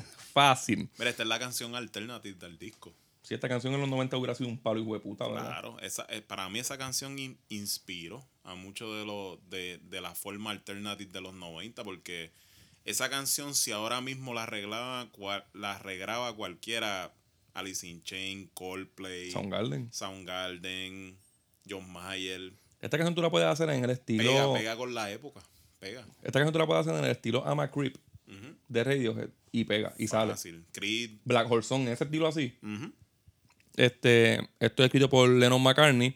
Realmente es de McCartney. Esto históricamente, entre los Beatlemaníacos fanáticos psicos como nosotros, hay una historia que todo el mundo sabe que fue que Paul McCartney la compuso en la piscina de la casa de John Lennon porque empezó a hacerla y como, como quería como que terminarla, fue donde John Lennon para que lo ayudara. John Lennon estaba durmiendo, que esta es la historia de I'm Only Sleeping.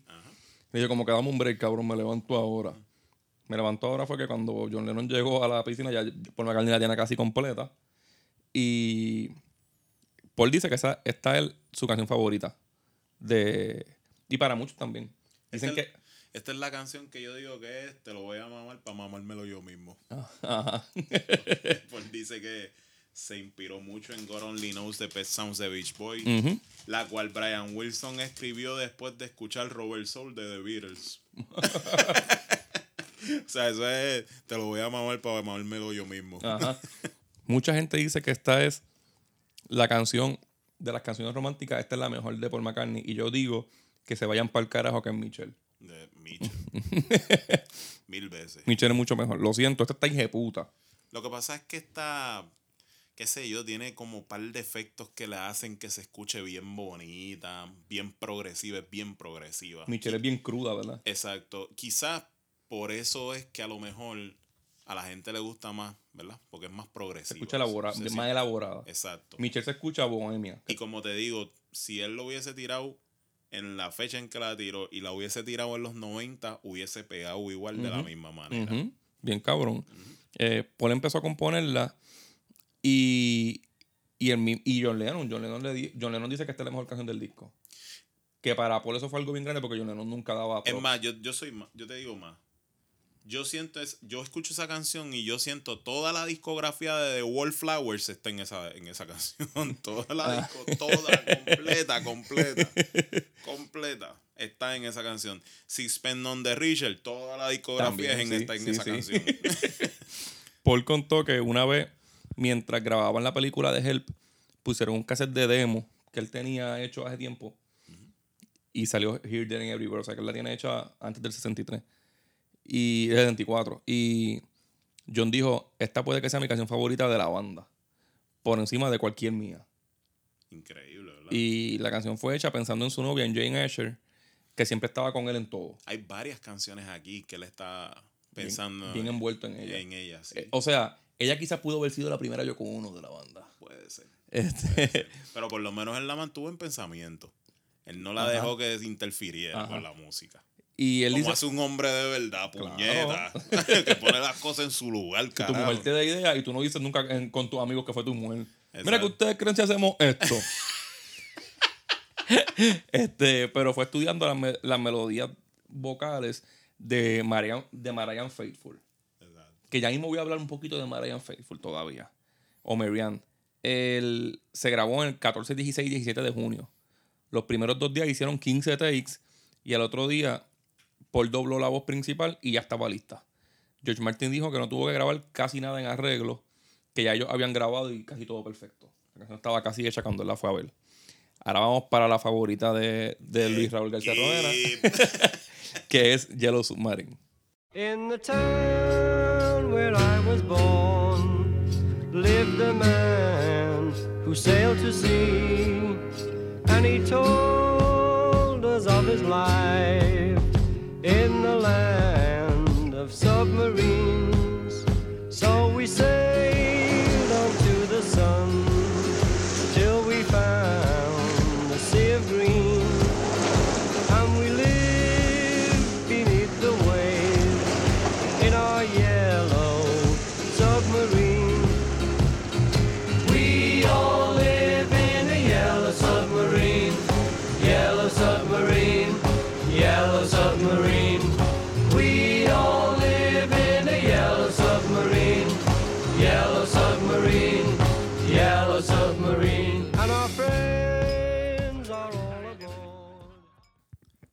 Submarine. Esto es una canción de niño que se fue intelectualizando más y más en el estudio. Es como la representación de ser prisioneros de su propia fama. El amarillo simboliza el sol, las buenas vibras, la felicidad, la amistad. Pero ese color también atrae la envidia, traición, enfermedades y peligro. O sea, Yellow Submarine para mí es el molde de Disney. Que ellos solamente supieron leerlo. Y es que hay billete y hay longevidad en infantilizar tu audiencia. Ellos lo hicieron, para mí, desde mi punto de vista, dejándose de llevar por lo que hace Disney. Disney eh, infantiliza cierta parte de tu ser por toda la vida para seguirte vendiendo la mierda de material. Como si te pusieran un chip. Exacto. Es como si te pusieran un chip. Ujú. Y es una canción light. Como te dije, se fue intelectualizando más en, en- en el estudio porque no empezó así. Es la menos que nos gusta y mientras la escuchábamos ahora era la más que hemos como que bailado. Estábamos haciendo el ritmo con los pies Ajá. y todo eso. Pero es una, es una canción que sí te entra en la psiqui y te, y te obliga a escucharla y- cabrón, y, sí. te obliga a aprendértela. Ujú. Yo no sé cómo ellos lo hicieron, pero esta canción es ultra famosa. Cabrón. Es tan famosa. Esto es como los Beatles para los niños. Ajá, es la menos que me gusta del disco. Este, nunca he sido muy famoso, fanático de ella, pero ¿cuántas canciones ahí te vienen a la mente ahora mismo que puedes ver un nene de 5 años y a un viejo de 80 años cantándola? Ninguna, no muchas. Deben haber dos o tres, pero no muchas. No Esta canción tú puedes, te puedes imaginar a cualquier edad cantando la canción, ¿verdad? Está cabrón. Eh, eso es, es impresionante. Está Esta cabrón. canción de- debe venir con un libro de pintar. Si esto es como la bamba, como feliz cumpleaños, eso. Y que tú puedes, y que tú puedes disfrutarla con un hijo chiquito tuyo. Esta puede ser la introducción a, a la música. Tú puedes meter un- Sí. Yo, lo- los, hijos, los hijos de mi tío, el que te dije que es bien, bien fanático de los Beatles, Ajá. amaban Yellow Submarine y de ahí se hicieron, les gusta los eres un Beatles. de los Claro. Y así tú le puedes hacer. Si tú eres un pai como yo, sería que pensaría más en ti que en tu hijo. Yo haría que le gustara Yellow Submarine para tener excusa de hacerle los cumpleaños de los Beatles y de regalarle viniles. Y, de- como y mira, él. van a un tributo a los Beatles, ven que a usted le encanta. No, vestirlo, vamos a hacer cosplay, neta. Venga, vamos a ver Get Back por vez 40. En el- eh, eh, cabrón, en el caso tuyo tú no te tienes que joder porque si tú dices yo quiero jugar de Paul McCartney, pues no tienes, cabrón, nada más te tienes que vestir, por decirlo así. Wow, qué halago. Esto es escrito por Lennon McCartney, pero pues la canta Ringo. Eh, Dios mío. Porque tiene esa facilidad para pegarla, ¿verdad, puñeta? todas, cabrón. Miren Sgt. Pepper, cabrón. No, claro, ese dije puta. Dije Pero puta, cabrón, cabrón. la canta él y cómo Sí. es posible, cabrón. Esta es una de las canciones por las cuales ellos se encerraron, porque son canciones que tienen mucho. La canción depende mucho de los efectos especiales. de trucos que hicieron en el estudio, porque hay muchos trucos que ya mismo los voy a explicar. Aquí, pues Ringo canta y toca batería, Lennon toca guitarra acústica y hace coro, Paul toca el bajo y los coros, George toca tamborín y coro, Mol Evans toca bombo y coro, Neil Aspinall toca este también, y George Martin y Geoff Emerick, Patty Harrison, Brian Jones, el de, el de Rolling Stones, eh, Alf Binkel y Marian Faithful hacen coro. Ok. Siguen escuchando el nombre de Marian Faithful, lo voy a explicar después, porque es, un- es bien interesante. Esto como, esto es un himno, esto no es una canción. No. Esto es un himno y aunque pues es de los tres más flojos de, de la banda, overall. Entre los fanáticos.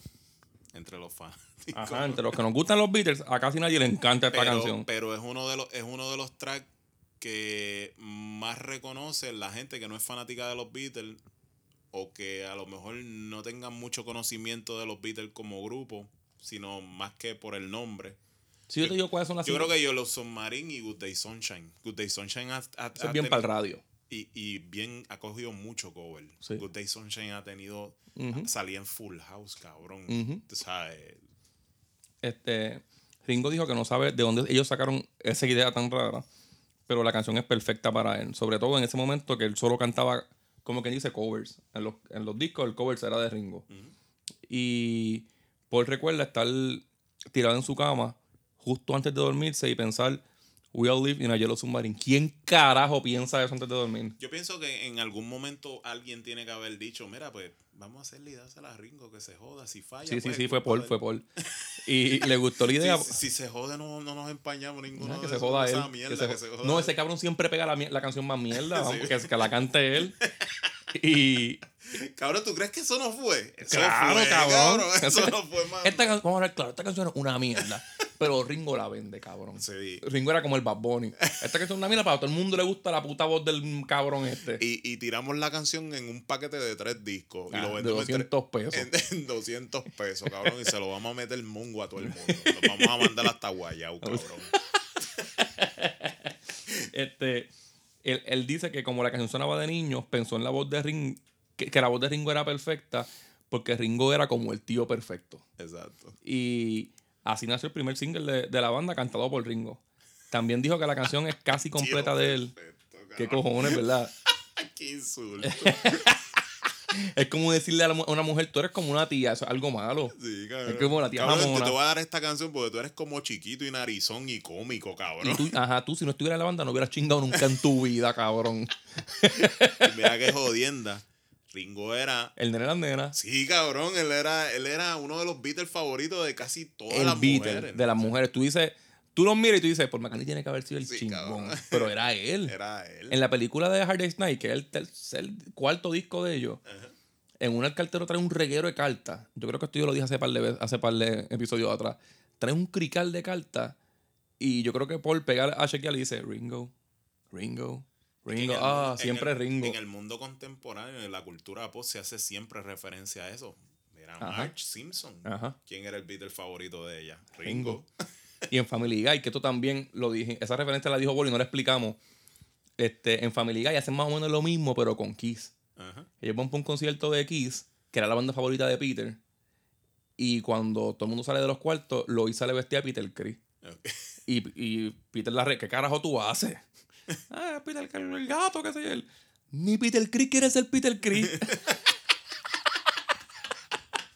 la jodienda es que los de Kiss le ponen el micrófono allá para que cante Rock and Roll All Night y no se la sabe. Diablo. Y, pero ella estuvo allí porque yo creo que ella fue, había sido exnovia de Gene Simmons en el pasado, como todas las mujeres del mundo. Sí.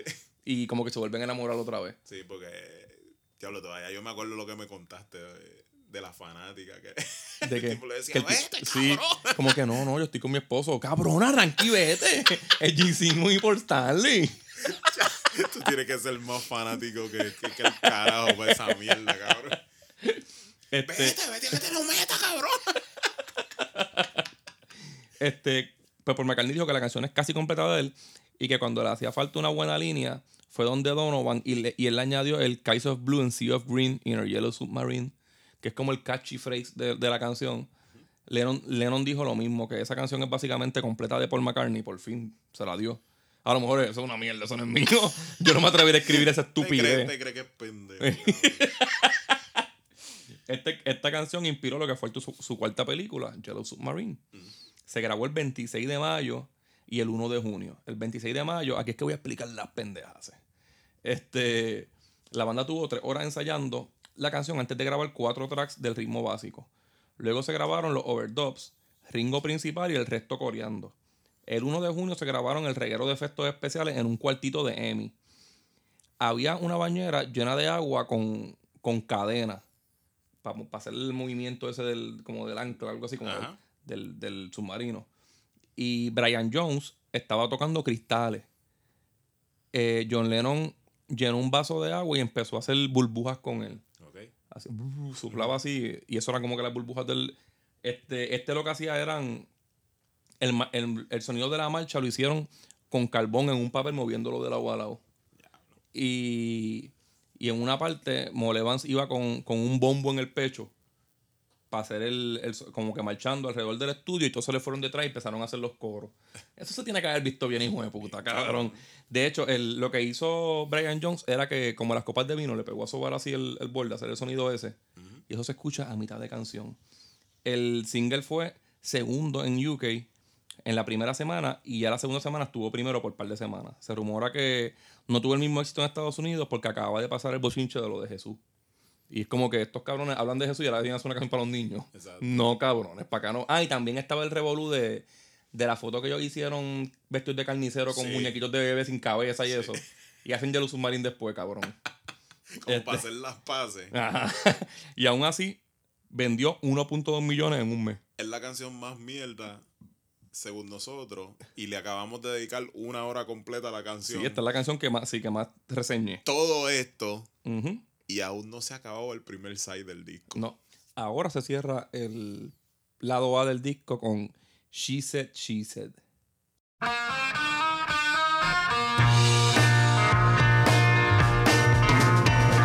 She said, I know what it's like to be dead.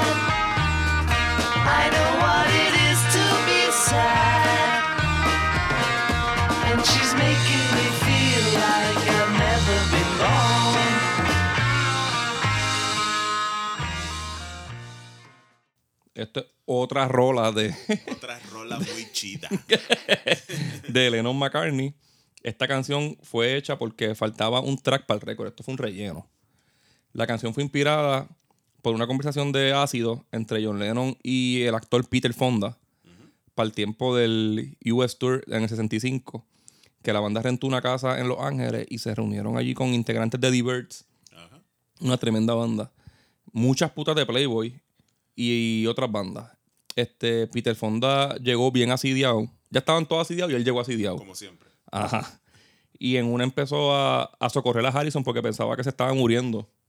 Y él estaba bien, era, era el, el viaje que tenía. Peter Fonda le dijo, no te va a pasar nada, solo tienes que estar relax. Y I knew what it's like to be dead.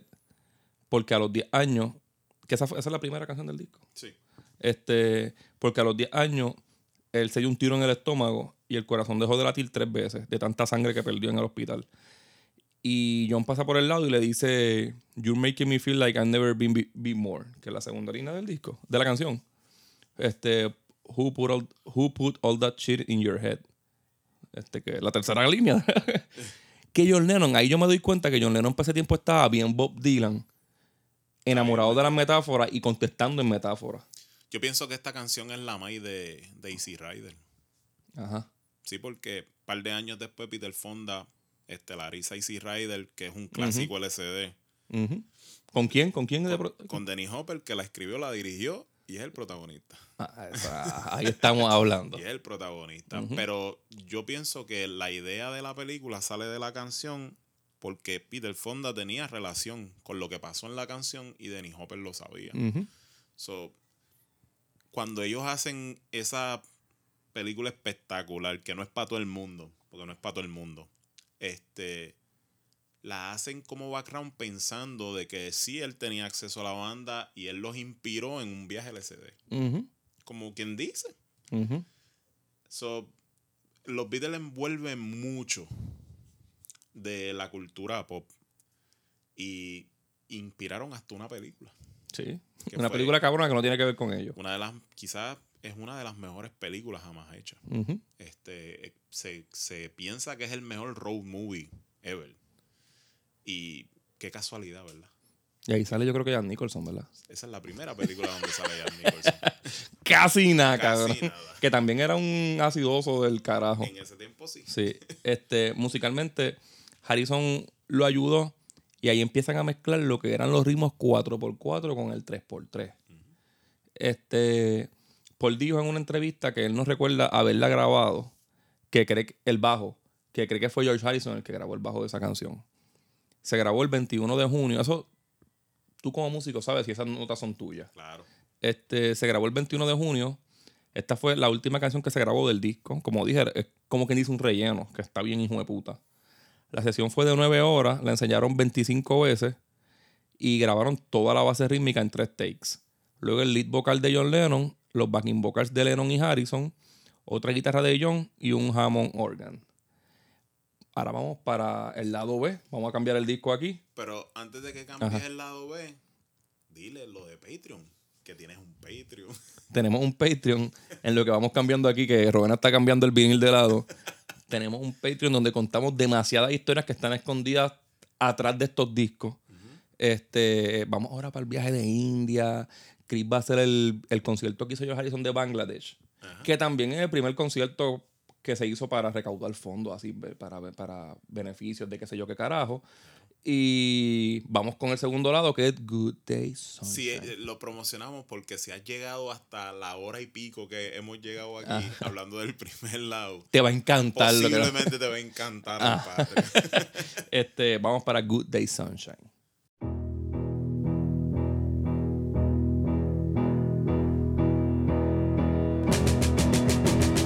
Good day, sunshine.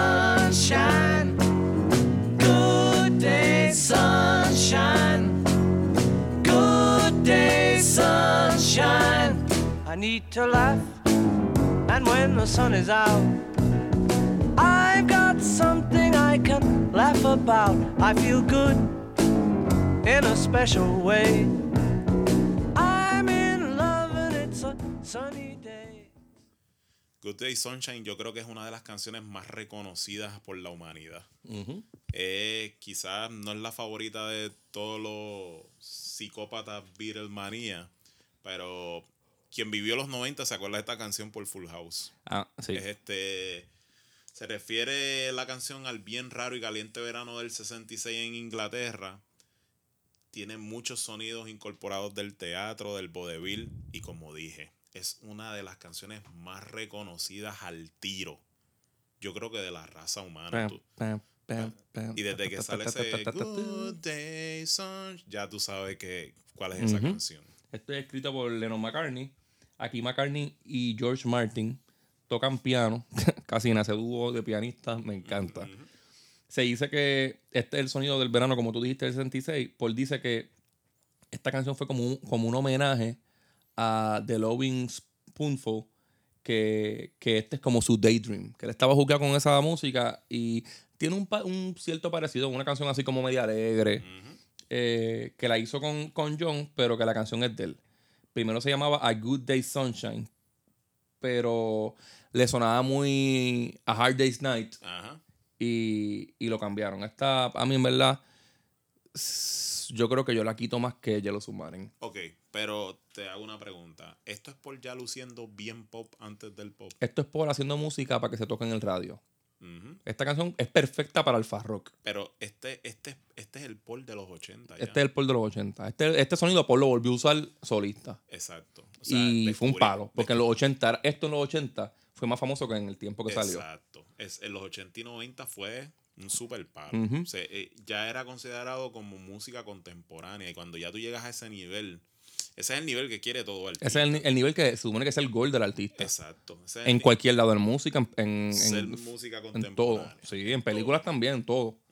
Este se grabó en el 8 y el 9 de junio. El primer día grabaron tres tracks. Sacaron la rítmica de bajo, guitarra, piano y batería. El primer take fue el mejor y Paul le hizo overdub a la voz y armonía y las armonías de John y George. Al otro día, eh, Gringo gra- grabó las baterías, George Martin hizo el solito de piano, que está bien cabrón, y todos hicieron los claps, los aplausos.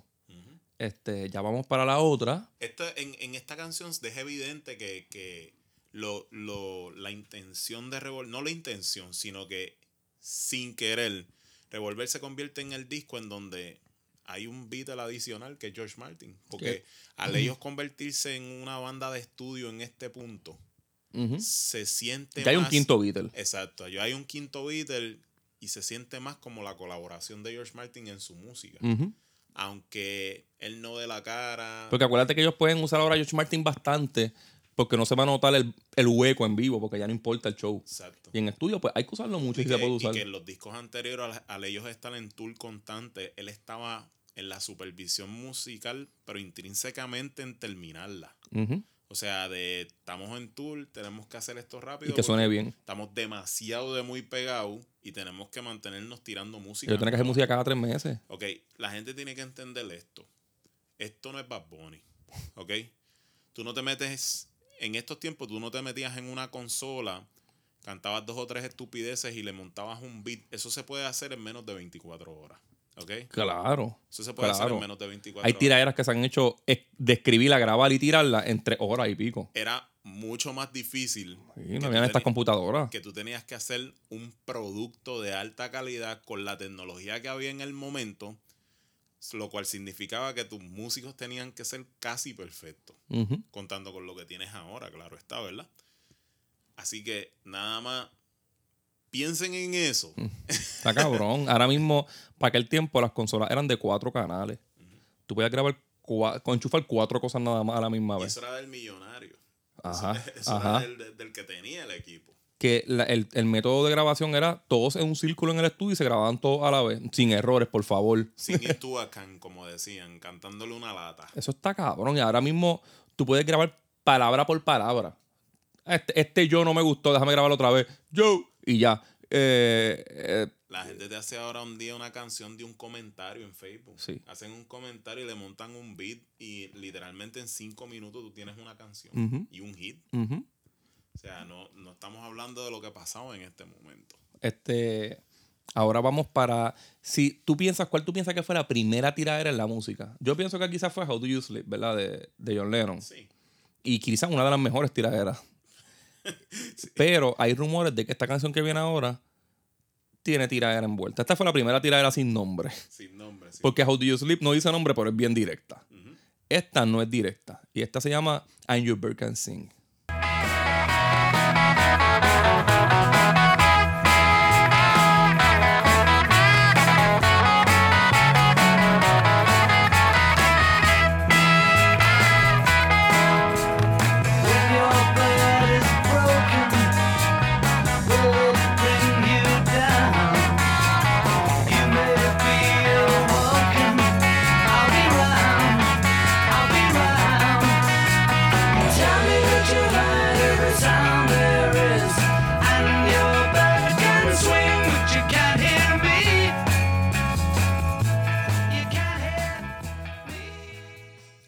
Esto está acreditado como Lennon McCartney, pero es una canción de John Lennon. Este, Paul y George son quienes llevan las melodías de guitarra por todo el track. Eh, nunca se reveló de qué se trataba la canción como tal, pero se dice que era basada en la rivalidad de, de ellos con los Rolling Stones y otros artistas. Como Frank Sinatra me dijiste. Ah, La, la, la guerra que supuestamente él vio una entrevista que le hicieron a Frank Sinatra del Esquire Magazine, donde Frank Sinatra decía que él era el full emancipated male y que él podía tener lo que él quisiera en la vida y él se refería al huevo de él como si fuera Un pájaro, el un bird. pájaro, el Ajá, bird, todo el tiempo, por no decir la palabra mala. Y que la entrevista todo el tiempo se promocionó como una entrevista para la gente que era conocedora de música y que estaba cansada de todos esos chamaquitos que cantaban esa porquería que eran tos pelús para esconder las cabezotas grandes de ellos y todo eso. Supuestamente John Lennon leyó esa entrevista y se encabronó. ¿Sabes? Como diciendo, este mamabicho, vamos a demostrarle, tú sabes, que aquí hay música en el rock Aquí hay and roll, ajá. ¿no? aquí hay conocimiento musical y supuestamente pues usa la alusión del bird. Al bicho your- de él. eh, para el bicho del año. Bird can sing. Pero Bob Dylan, te- este, Frank Sinatra te- terminó dándosela a los Beatles porque Frank Sinatra dijo que la canción más bonita de la historia es Something. yo no creo que haya sido para Frank Sinatra. Yo pienso que eso ha sido un, Pues el otro rumor es de los Rolling un Stones. bochinche porque, como tú dices, él se la dio y Frank Sinatra hasta, hasta grabó con Elvis Presley. Ujú, O sea, que no, no creo que Frank Sinatra haya tenido nada en contra del rock. Pues la guerrita que él tuvo con los Rolling Stones, que aunque ellos eran amigos, John Lennon Dicen. Ajá, dicen. John Lennon siempre dijo que, que ellos fueron, que ellos eran una copia de los Beatles. Exacto. Y lo eran. Lo era. Entonces se dice que con Bird se hace referencia a la que, hemos- a la que he mencionado por todo el episodio, que se llama Marianne Faithful, que era la pareja de Mick Jagger. Porque ella sí cantaba.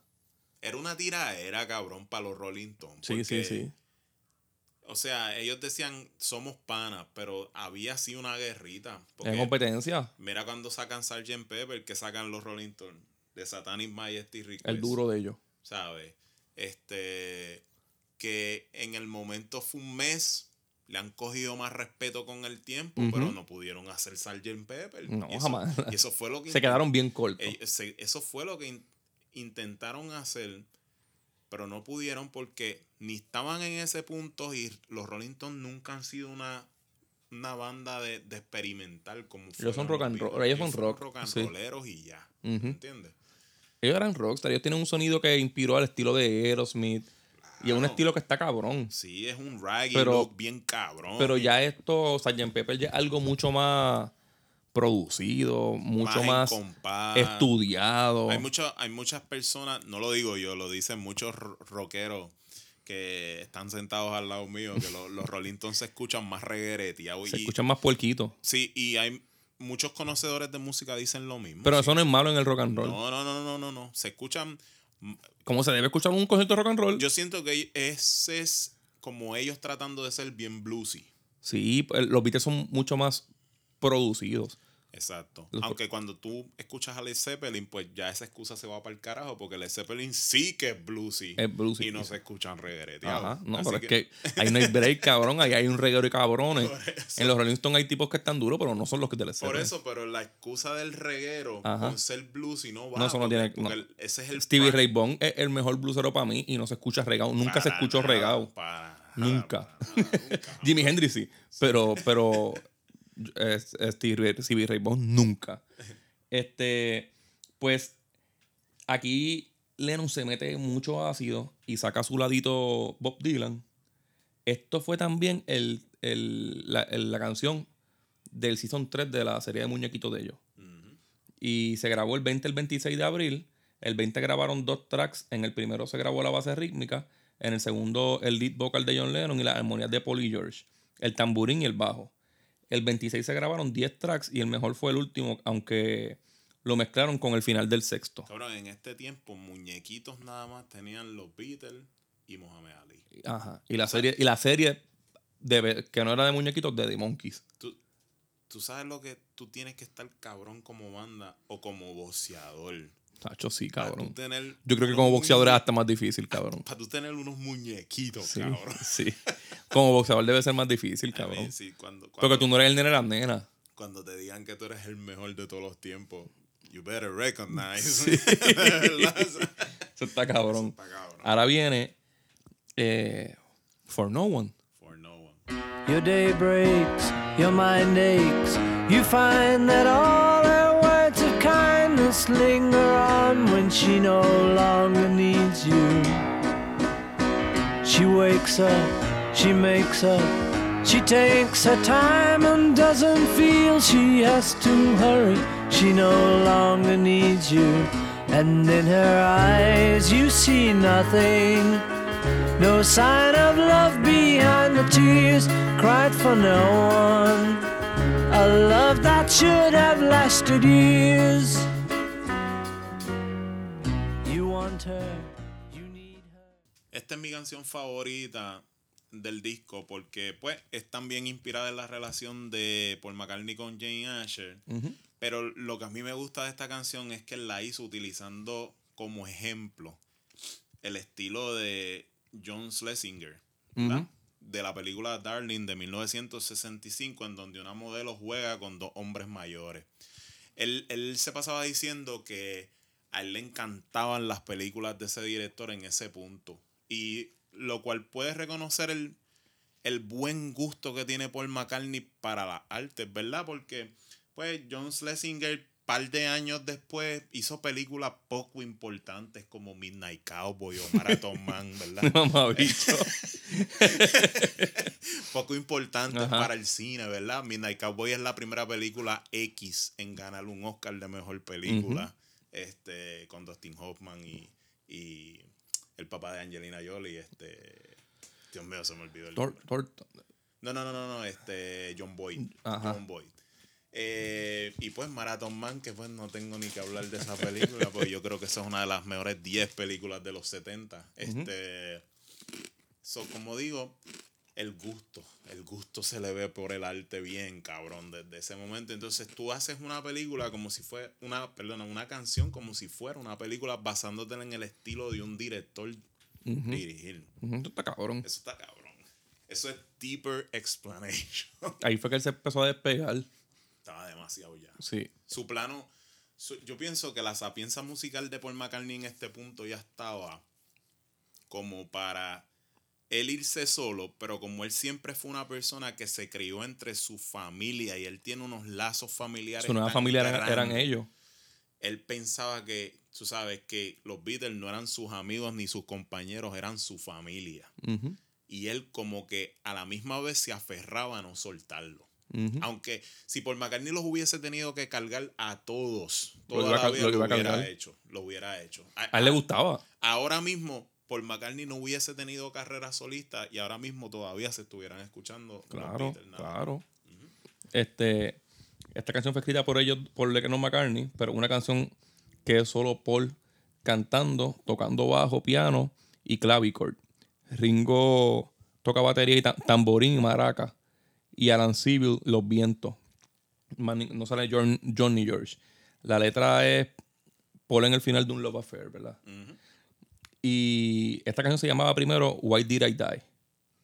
Paul, Paul contó que estaba en, en Switzerland en unas vacaciones de esquiar porque en las grabaciones de Help lo hizo y le gustó. Y en el baño empezó a escribirla viendo a una mujer maquillarse. Eh, le vino el baseline a la mente y se antojó de añadirle un French horn. Que es el sonito. el. Se parece al solo un poco de, de Goodbye to Romance al final. Y, y es, una, es un ejemplo de canción que para ser tan bien producida, yo creo que una de las canciones que más bruscamente terminan, ¿verdad? Que eso es lo, a mí- lo que a mí siempre me ha estado bien raro de la canción. O sea, la canción dura dos minutos. De hecho, casi todas las canciones en Revolver duran dos minutos y pico. Pero esta es una de las canciones que como que es tan bonita, tiene tan buena melodía. Y de momento se acaba. Tú quisieras seguir escuchando, la y verdad. como que tú sientes como que van por un break y viene algo más a capela o algo así. Eh. ¿No? Y se acabó y ya. Y esa canción tú puedes escuchar, el ritmo de, la canción tú lo, tú lo puedes escuchar en loop un rato. Porque es bien bueno y es bien como que relax. George Martin cuenta que, que Paul McCartney siempre estuvo bien, bien jugueado con el sonido del French horn. Este, hasta que le dijo, consíguete a alguien. Y, y George Martin consiguió un virtuoso. Le compusieron el solo con notas que no se llegan en el instrumento como tal. Y que era un high F, un fa alto. Y, pero él, él, él la hizo. Él dijo, mira, y ellos le dijeron, hazlo, tú puedes. Mm, Y él lo hizo. A, a George Martin le encantó y el cabrón de, de Paul le dijo, este, tú me puedes creer que cuando él terminó ese solo, que, que es como que lo más memorable de toda la canción, George Martin se quedó boquiabierto y Paul McCartney le dijo, Alan, yo sé que tú puedes hacer algo más que eso, inténtalo. Hicieron como 15 tracks más, pero no, no, no pudo hacerlo. Cabrón, ese hijo de puta. este, El main guy lo sabía. eh, John Lennon dijo que también esta es de sus favoritas del disco. So, se la da por segunda vez a, a Paul McCartney. Es grabada el 9, el 16 y el 19 de mayo. El 9 grabaron los 10 takes rítmicos. Ringo en la batería, pone en bajo, le añadieron el clavichord y la percusión. El 16 la voz de Paul y el 19 el solo de Alan Civil. Eh, luego de esta canción viene Dr. Robert.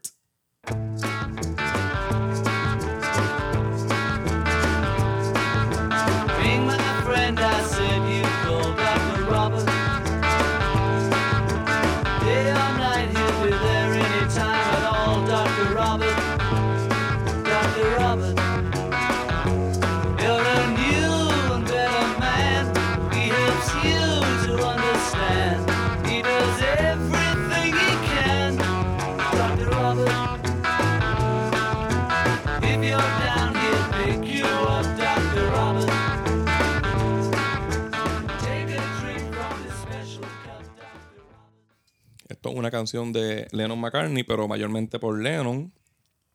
Eh, se puede decir que es la primera canción donde la banda habla específic- espe- específicamente de drogas nada más y bien explícito. Lennon la describió como una autobiografía porque en los early days él era quien cargaba con las pastillas siempre y luego eran roadies para yo evitar problemas. Mucha gente pensó que era basada en Dr. Robert Freeman, que tenía un dealer escondido en Manhattan. Robert Freeman era conocido por dar jeringuillas de B12 con altos contenidos de anfetamina. Paul dice que primero era como una parodia de ellos vacilando con eso, pero terminó, terminaron cogiéndolo en serio. Tú sabes que él era padrino de Jennifer Jason Lee, Ajá. la actriz de Single White Female, la de The Hateful Eight, la que llevaban a puño tendido todo el camino. Ajá, ajá, sí. Él era el, el padrino de ella y él fue, como quien dice, una de las figuras más importantes de la cultura LCD de los 70, que promovían ese movimiento y de los beneficios del LCD para expandir el cerebro y todas esas cosas. Ok. So, él, él- él era bast... Porque, ok, cuando hacen referencias a otras personas, maybe la mayoría del público no conoce las referencias las personas, ¿verdad? Ujú. ¿Sabes? Si, por ejemplo, eh, qué sé yo, yo te digo que vi Tutsi, vi un póster de Samuel Beckett, mucha gente no sabe que Samuel Beckett era un escritor que estaba bien pegado en los 70. Ujú. So, él era una de las personas más fundamentales en el movimiento LCD. Ujú. Hasta que pues empezaron a vincularlo con MK Ultra, que ese fue el, el experimento del ejército y la CIA con el LCD. Y eso es otro revolú. Eso es otro podcast. Ok. Toda la rítmica se grabó el 17 de abril, bajo, guitarra, batería, maracas, piano, etc. Y el 19 se grabaron las voces. Ahora viene. Tú, tú, antes de, de- de brincar la canción, ¿tú no crees que no tiene nada que ver con Bob Dylan? La canción. Tiene que ver algo. Porque supuestamente Bob Dylan fue el primero que les dio marihuana a ellos. El primer dealer de, de marihuana de ellos. Este, y creo que Bob Dylan se llama Robert Simmons, ¿verdad? Creo que. Ah, Algo es, así. es Robert, sí. Zimmerman, Zimmerman, Zimmerman. Robert Zimmerman. Este. Y pues hay otra teoría de que. Sí, eh, y él fue el dealer como un año antes. Y a- además que tú sabes que John Lennon siempre amó con rabia a Dylan. Ah, él lo imitaba bastante El- en cuestión de describir. Tengo que decir que John Lennon es una de mis personas favoritas en el mundo, pero sí, sí, de verdad. Y, y Bob Dylan no lo es, porque a mí no me gusta Bob Dylan, pero, pero te tengo que aceptar que sí. Que La manera era- de escribir, ¿verdad? Sí, sí, era, era bien similar a Bob Él, Dylan. él quizás como que lo admi- admiraba y Lennon- competía con él a la vez. Lo único que John Lennon cantaba bonito. Sí, Bob sí. Dylan no canta un carajo. Eso es lo que me jode a mí un poquito él. Este, ahora viene I Want to Tell You.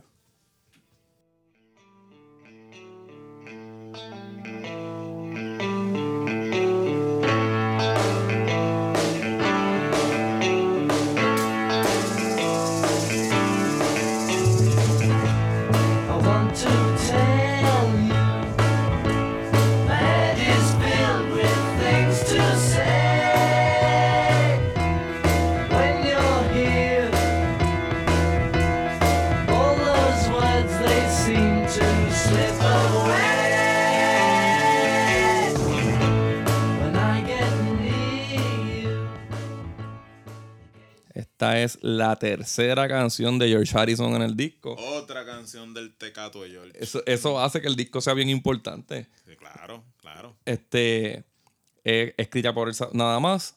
Primero se llamaba Laxton Superb, que fue una idea de Geoff Emerick, mm, que es un tipo de manzana. Luego se llamó I Don't Know, Y ahí es que sale la manzana, ¿verdad? Ujú. La manzana, la manzana de Apple, del, del récord. Recomendado por George Martin, pero Ha- Harrison sintió que como era una catarsis, era mejor llamarla I Want to Tell You. Eh, John se quejaba porque Harrison nunca tenía nombre para sus canciones. Este cabrón, viste que él era el cabroncito antes. Sí. Y, y le gritaba mamabicho. Este, cada vez que Harrison decía I don't know, pero eso se llamaba I don't know la canción un tiempo.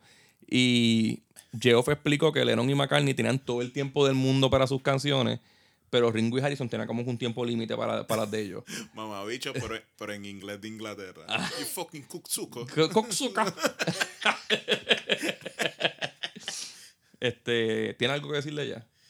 Pues nada, este. Yo siento que será George tratando de expresar todo lo que no puede hablando, porque tú sabes que él era bien callado, como dijimos ya. Eh, y eso es básicamente una canción de cuando él se azotaba con lo único que lo hacía feliz en la vida, que era Lucy in the Sky with Diamonds. El LSD. ya, a mí me gusta porque él como que las tres canciones son de él aquí en este disco son bien diferentes. Taxman es un rock, este, la otra es un viaje de India. Pero se, es- se va complicando. ¿verdad? Sí, siempre es con un tema profundo. Y esta es como que... Y después en el medio dijeron, ah, vamos a hacer una canción de nene, cabrón. Vamos a aliviar esto un poco. Sí. Y vamos a ponernos perfectos después otra vez. Ajá. Este, es grabada el 2 y el 3 de, de junio. El 2 se grabaron 5 takes de guitarra, batería y piano. El tercer take fue el mejor. En ese take pusieron overdubs de Harrison, coros de Paul y John, tamborín y bajo. El 3 de junio solo se le metió overdub al bajo, ya que por el primer día grabó el piano, cantó tocando piano. Y la próxima canción, que es de Paul, Otra vez. es Gotta Get You Into My Got Life. to get you into my life.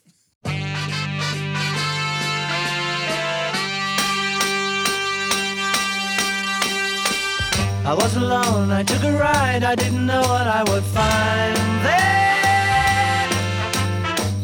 Another road where maybe I could see another kind of mind there. Then I suddenly see you. Ooh, did I tell you I need you every single day of my life? Esto es acreditado como Lennon McCartney. Es una canción de McCartney. Esta fue la segunda canción que se grabó del disco. Esto es inspirado en el sonido Motown. En, como tú dijiste, en. Una vez que vio a Stevie Wonder y se enchuló. Ujú. Este, y no, y no era no era no era pa menos. No. O sea, este era, este era el momento. Stevie Wonder estaba cantando desde los, creo que desde los 13 años. Desde bien nene. Y era un boy wonder. Y en ese momento era el despertar de Stevie Wonder como, como cantante, como músico y como artista. Nosotros siempre le hemos tenido un poquito de medio de miedo con cubrir la carrera de Stevie Wonder porque musicalmente hablando hay que ser casi ¿Es larga? No, sí, chacho. para hablar de la Nosotros ya hemos dicho que su discografía es perfecta. es perfecta, por lo menos la de los 70 Sí. y 80 es perfecta. Y pues, como nosotros estamos prendados de él, posiblemente el mejor escritor de música, acreditado por mucha gente, que es Paul McCartney, se quedó impactado cuando lo vio. Es que Stevie Wonder impacta. Si ahí te gusta la música, tú escuchas a Stevie Wonder y tú sabes que eso está bien cabrón. La canción es más como una oda a la marihuana, más que de amor, de verdad, porque realmente parece una canción de amor, pero no. Es de las primeras canciones que se dedica, que era metáfora, como que para Eh. amor y para, para mujer y para, y para pasto, droga. para el pasto como tal. Este, aunque eh, John Lennon dijo que, que esta letra a él le encantó, él dijo, para que tú vean, para que ustedes vean que cuando John, Paul McCartney quiere escribir, escribe bien. Como quien dice, normalmente escribe, no escribe bien. Este, dijo, es exactamente la sensación que uno siente cuando se mete ácido. Que yo creo que a él le gustó mucho la letra y la letra no es ni de lo que él piensa. Pero Pero, yo, yo pienso yo, pi- que él lo dice expresamente más por el pasto. Yo pienso que por McCartney más era usuario de pasto que de LSD. supuestamente, ajá, y supuestamente a los principios era bien de, coca, de perico. Ok. Pero yo creo, esto soy yo, esto, es un rumor, esto no es rumor ni nada, esto soy, yo pienso, mi perspectiva de esto es que la canción sí es para el ácido, Ok. pero por McCartney ya había tenido problemas por aceptar en televisión que, que se haya metido ácido. Le dijeron, ah, este, el, este, dijiste que mucha gente te sigue, cabrón, como tú no puedes decir eso. Y él dijo, pues no pasa, peor son ustedes que pasan la entrevista. Es que yo pienso que por McCartney era, no quería, era totalmente lo opuesto a John Lennon. Él le gustaba estar despierto, rápido, y yo siento que a lo mejor esa droga a él lo ponía lento. Y quizás por eso a lo mejor le gustaba más el pasto o el perico, porque lo mantenían energizado. Él era todo lo contrario a John Lennon. John A él no le gustaba estar tirado en la John cama. Lennon lo que le gustaba era estar mamándose el bicho. Marihuana y heroína. Manda. ¿eh? y Eh. dejando una loca que rigiera su vida. Ah, puñeta. Lambiendo de los panties a la, a la vieja. Este, Esa, brother. yo, John aclaró que esta canción e- era de. Es completamente de Paul McCartney. También dijo que es de sus mejores canciones. So, son tres en el disco que John Lennon piensa que son de sus mejores canciones. Eh, pero cuando le tiró en, en, en How Do You Sleep Tonight, dice que solo Yesterday. Después de Another Day. Acuérdate que John, John era un nene maltratado, cabrón. Sí, Y sí. Siempre se van a comportar así. Tú no, tú no, ¿cómo te digo? Tú no te explicas cómo él era así con sus panas y sin embargo con la mujer que lo tenía esclavizado era tan dócil y tan pendejo. Ujú. Tú me enviaste un video los otros días de ella haciendo alborotos mientras él está cantando. Cacho, cabrón. Después de reírme, cabrón, me dio una tristeza cabrona. me dieron ganas de meterle un puño a la puerta algo así porque, cabrón, es triste que tú no tengas... Él era como, como el personaje de The Godfather 2, como Fredo, Ajá. que le, Michael le mandaba a decir con los guardaespaldas, este, Michael dice que controles a tu mujer, que si tú no puedes controlarla, que yo la controlo. Ujú. Cabrón, tú como, hombre, cabrón, ¿qué te pasa? ¿Sabes? Y entonces venía Fredo y le decía, ah, pues está bien, dale tu roco. Y venía Rocco y lo agarraba por la cintura y para el carajo, para afuera de la fiesta. Ajá. Tú sabes, así era John Lennon. John Lennon era un tipo altamente competitivo entre los demás músicos, entre sus amistades, pero Un pendejo bien cabrón. un pendejo bien cabrón en la casa que la mujer lo dominaba. Esa tipa estaba cacareando, pero Jodiéndole, literalmente cacareando. Y los músicos la miraban y tú viste que el, el prieto la empujaba. Deja de hacer eso, cabrona. Cabrona. Salte el micrófono y para entonces le metió una pata al micrófono para que no se escuchara y eh, se lo apagaron, cabrón. Y ella empezó en una como que a tratar de cacarear y le daba el micrófono. le daba un micrófono como diciendo, ¿qué pasó? Lo apagaron. Y John bien pendejo tocando. Hacho, métele una pata.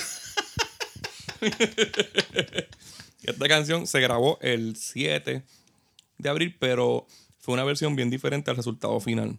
Se puede escuchar en los Anthology, esa versión. El 8 grabaron la base rítmica y la engavetaron. No, eso fue en marzo.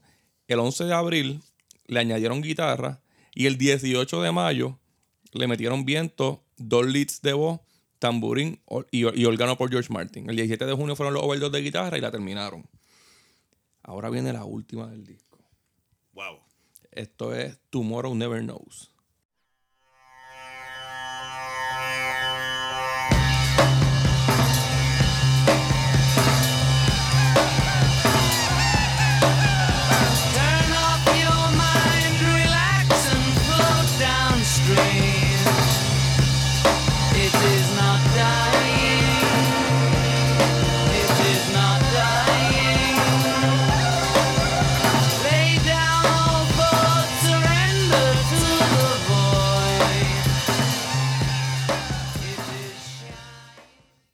También es acreditado a Lennon McCartney. Eh, primero se llamaba The Void. Esta pendeja fue lo primero que se grabó del disco. ¿Tú puedes creer algo así? o sea, después de Robert Soul, lo primero que grabaron fue esto. O sea que ellos grabaron con esto tres discos y después hicieron el resto del revolver. Ajá. este, Sí, porque eso es lo que es la canción, tres discos en uno. La letra es basada en el libro The Psychedelic Experience del 64, escrito por los psicólogos de Harvard Timothy Leary, Ralph Metzner y Ra- Richard Alpert. En la introducción del libro, página 14, Lennon leyó Whenever in doubt, turn off your mind, relax, float downstream. Y de ahí sacó la primera línea de la canción. Eh, es un libro de buscar luz espiritual. Tú coges una línea y lo conviertes en música. Está cabrón. Eso es rap, cabrón. Ajá. Eso es rap. De eso se supone que fuera. Ya el rap no es así. Se supone que de así fuera el rap. Este, se trata de buscar luz espiritual a través de drogas psicodélicas. Paul dijo que esta canción es mucho más interesante si está en LSD. No lo dudo. Este, les cuento después. John Lennon se reunió para enseñársela a George Martin y a todos los estuvo curioso que era una sola nota. Pero realmente el sitar, ellos se, se pusieron a, hablar escuchando un disco de, de India y Paul dijo, nunca cambian de acorde. La música en India es el mismo acorde toda la canción y en ese acorde pues se hacen melodías, pero sigue siendo la misma nota siempre. Esa canción que estaban escuchando era toda, toda en mí, es completa en mí. Eh, y Tomorrow Never, Do- Never, Never Knows es completa en do. Ya, ya la banda había intentado esto de dejar el mismo acorde en toda la canción cuando hicieron The Word en el Robert Soul. Y ahí cambian, pero tiene la, la canción se basa toda en un acorde.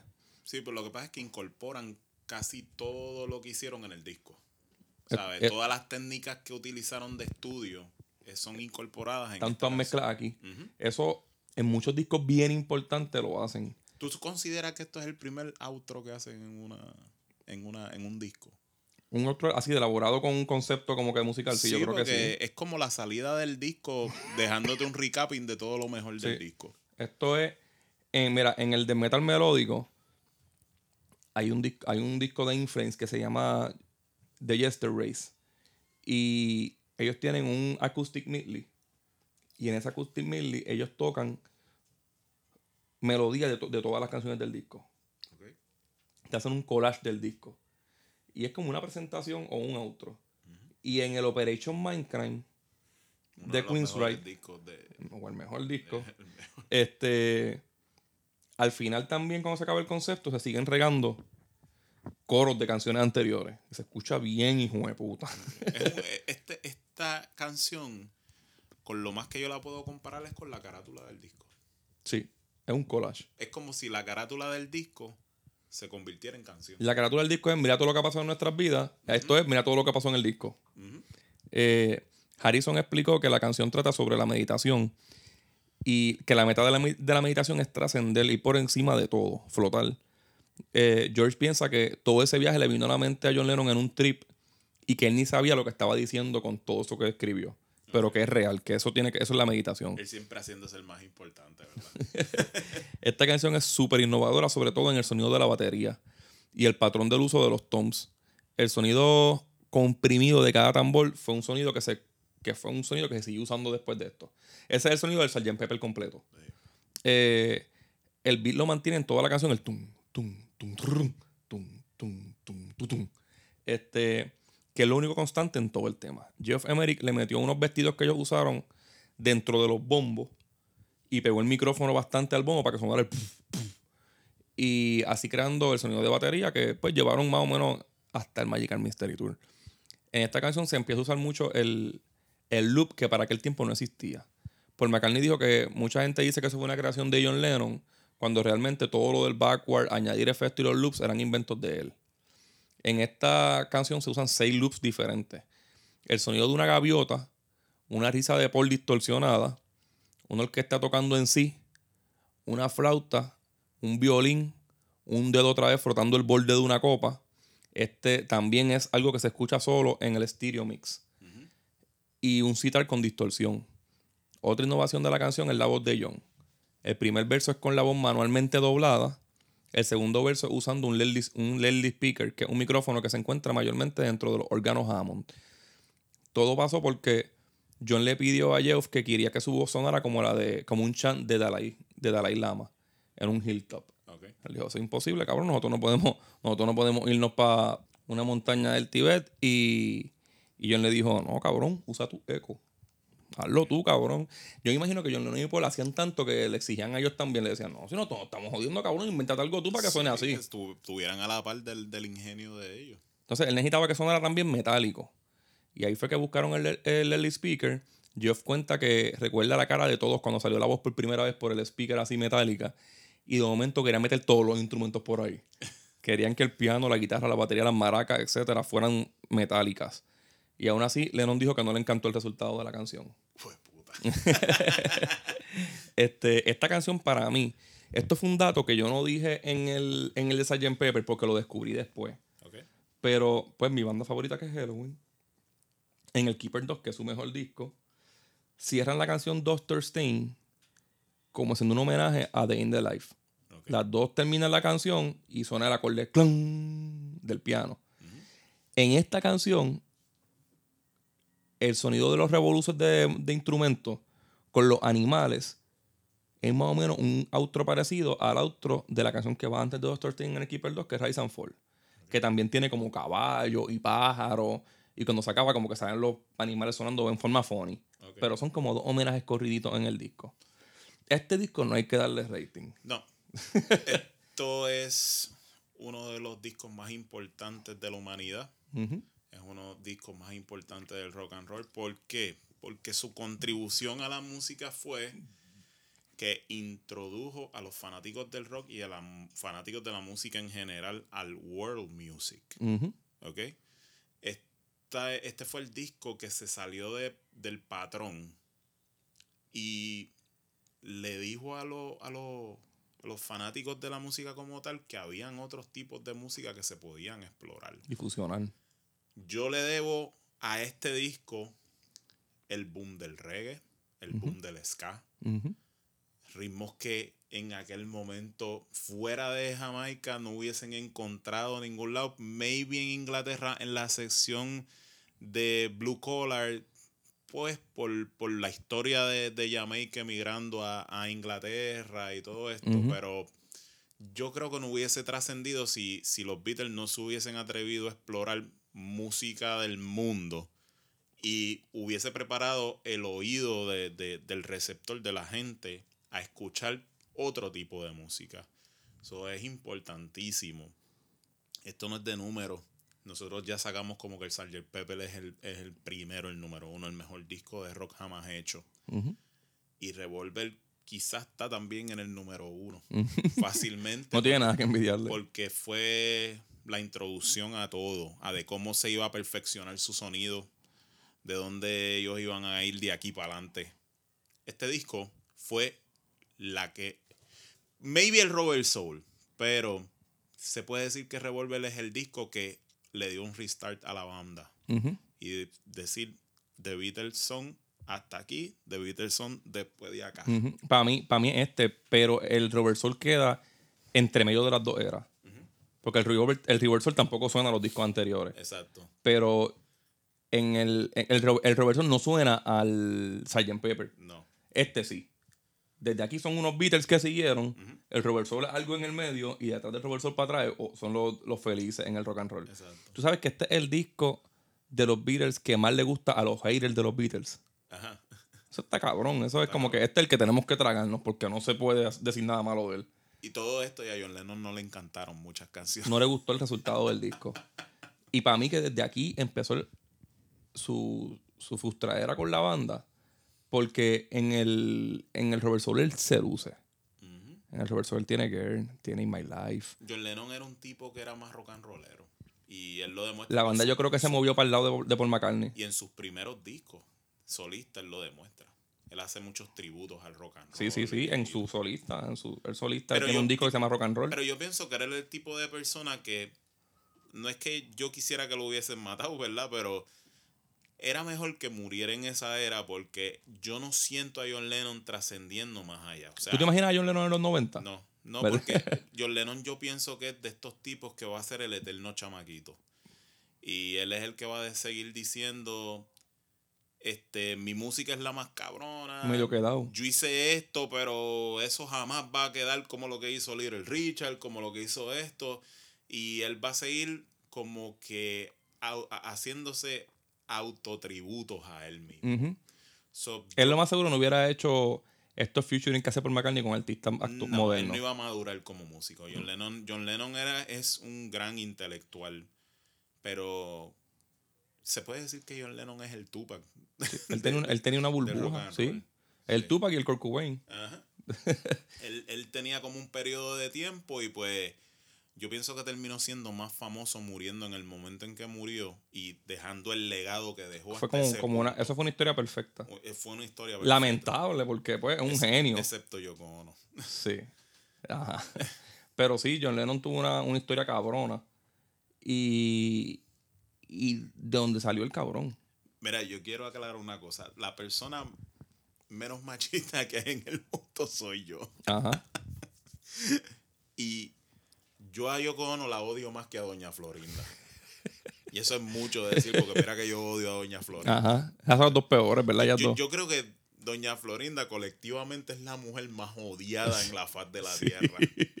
Y yo con Ono después, yo creo que yo con Ono Yo es creo más. que yo, yo odio más a Yoko Ono. Sí, yo con Ono está Porque por cabrón. lo menos, después que pasó lo que pasó y todas las trifulcas que hubieron en el Chavo del Ocho y en el elenco de Chespirito, Chespirito nunca dejó de ser una persona talentosa. No, no, no, jamás. Y eh, se sentía menos.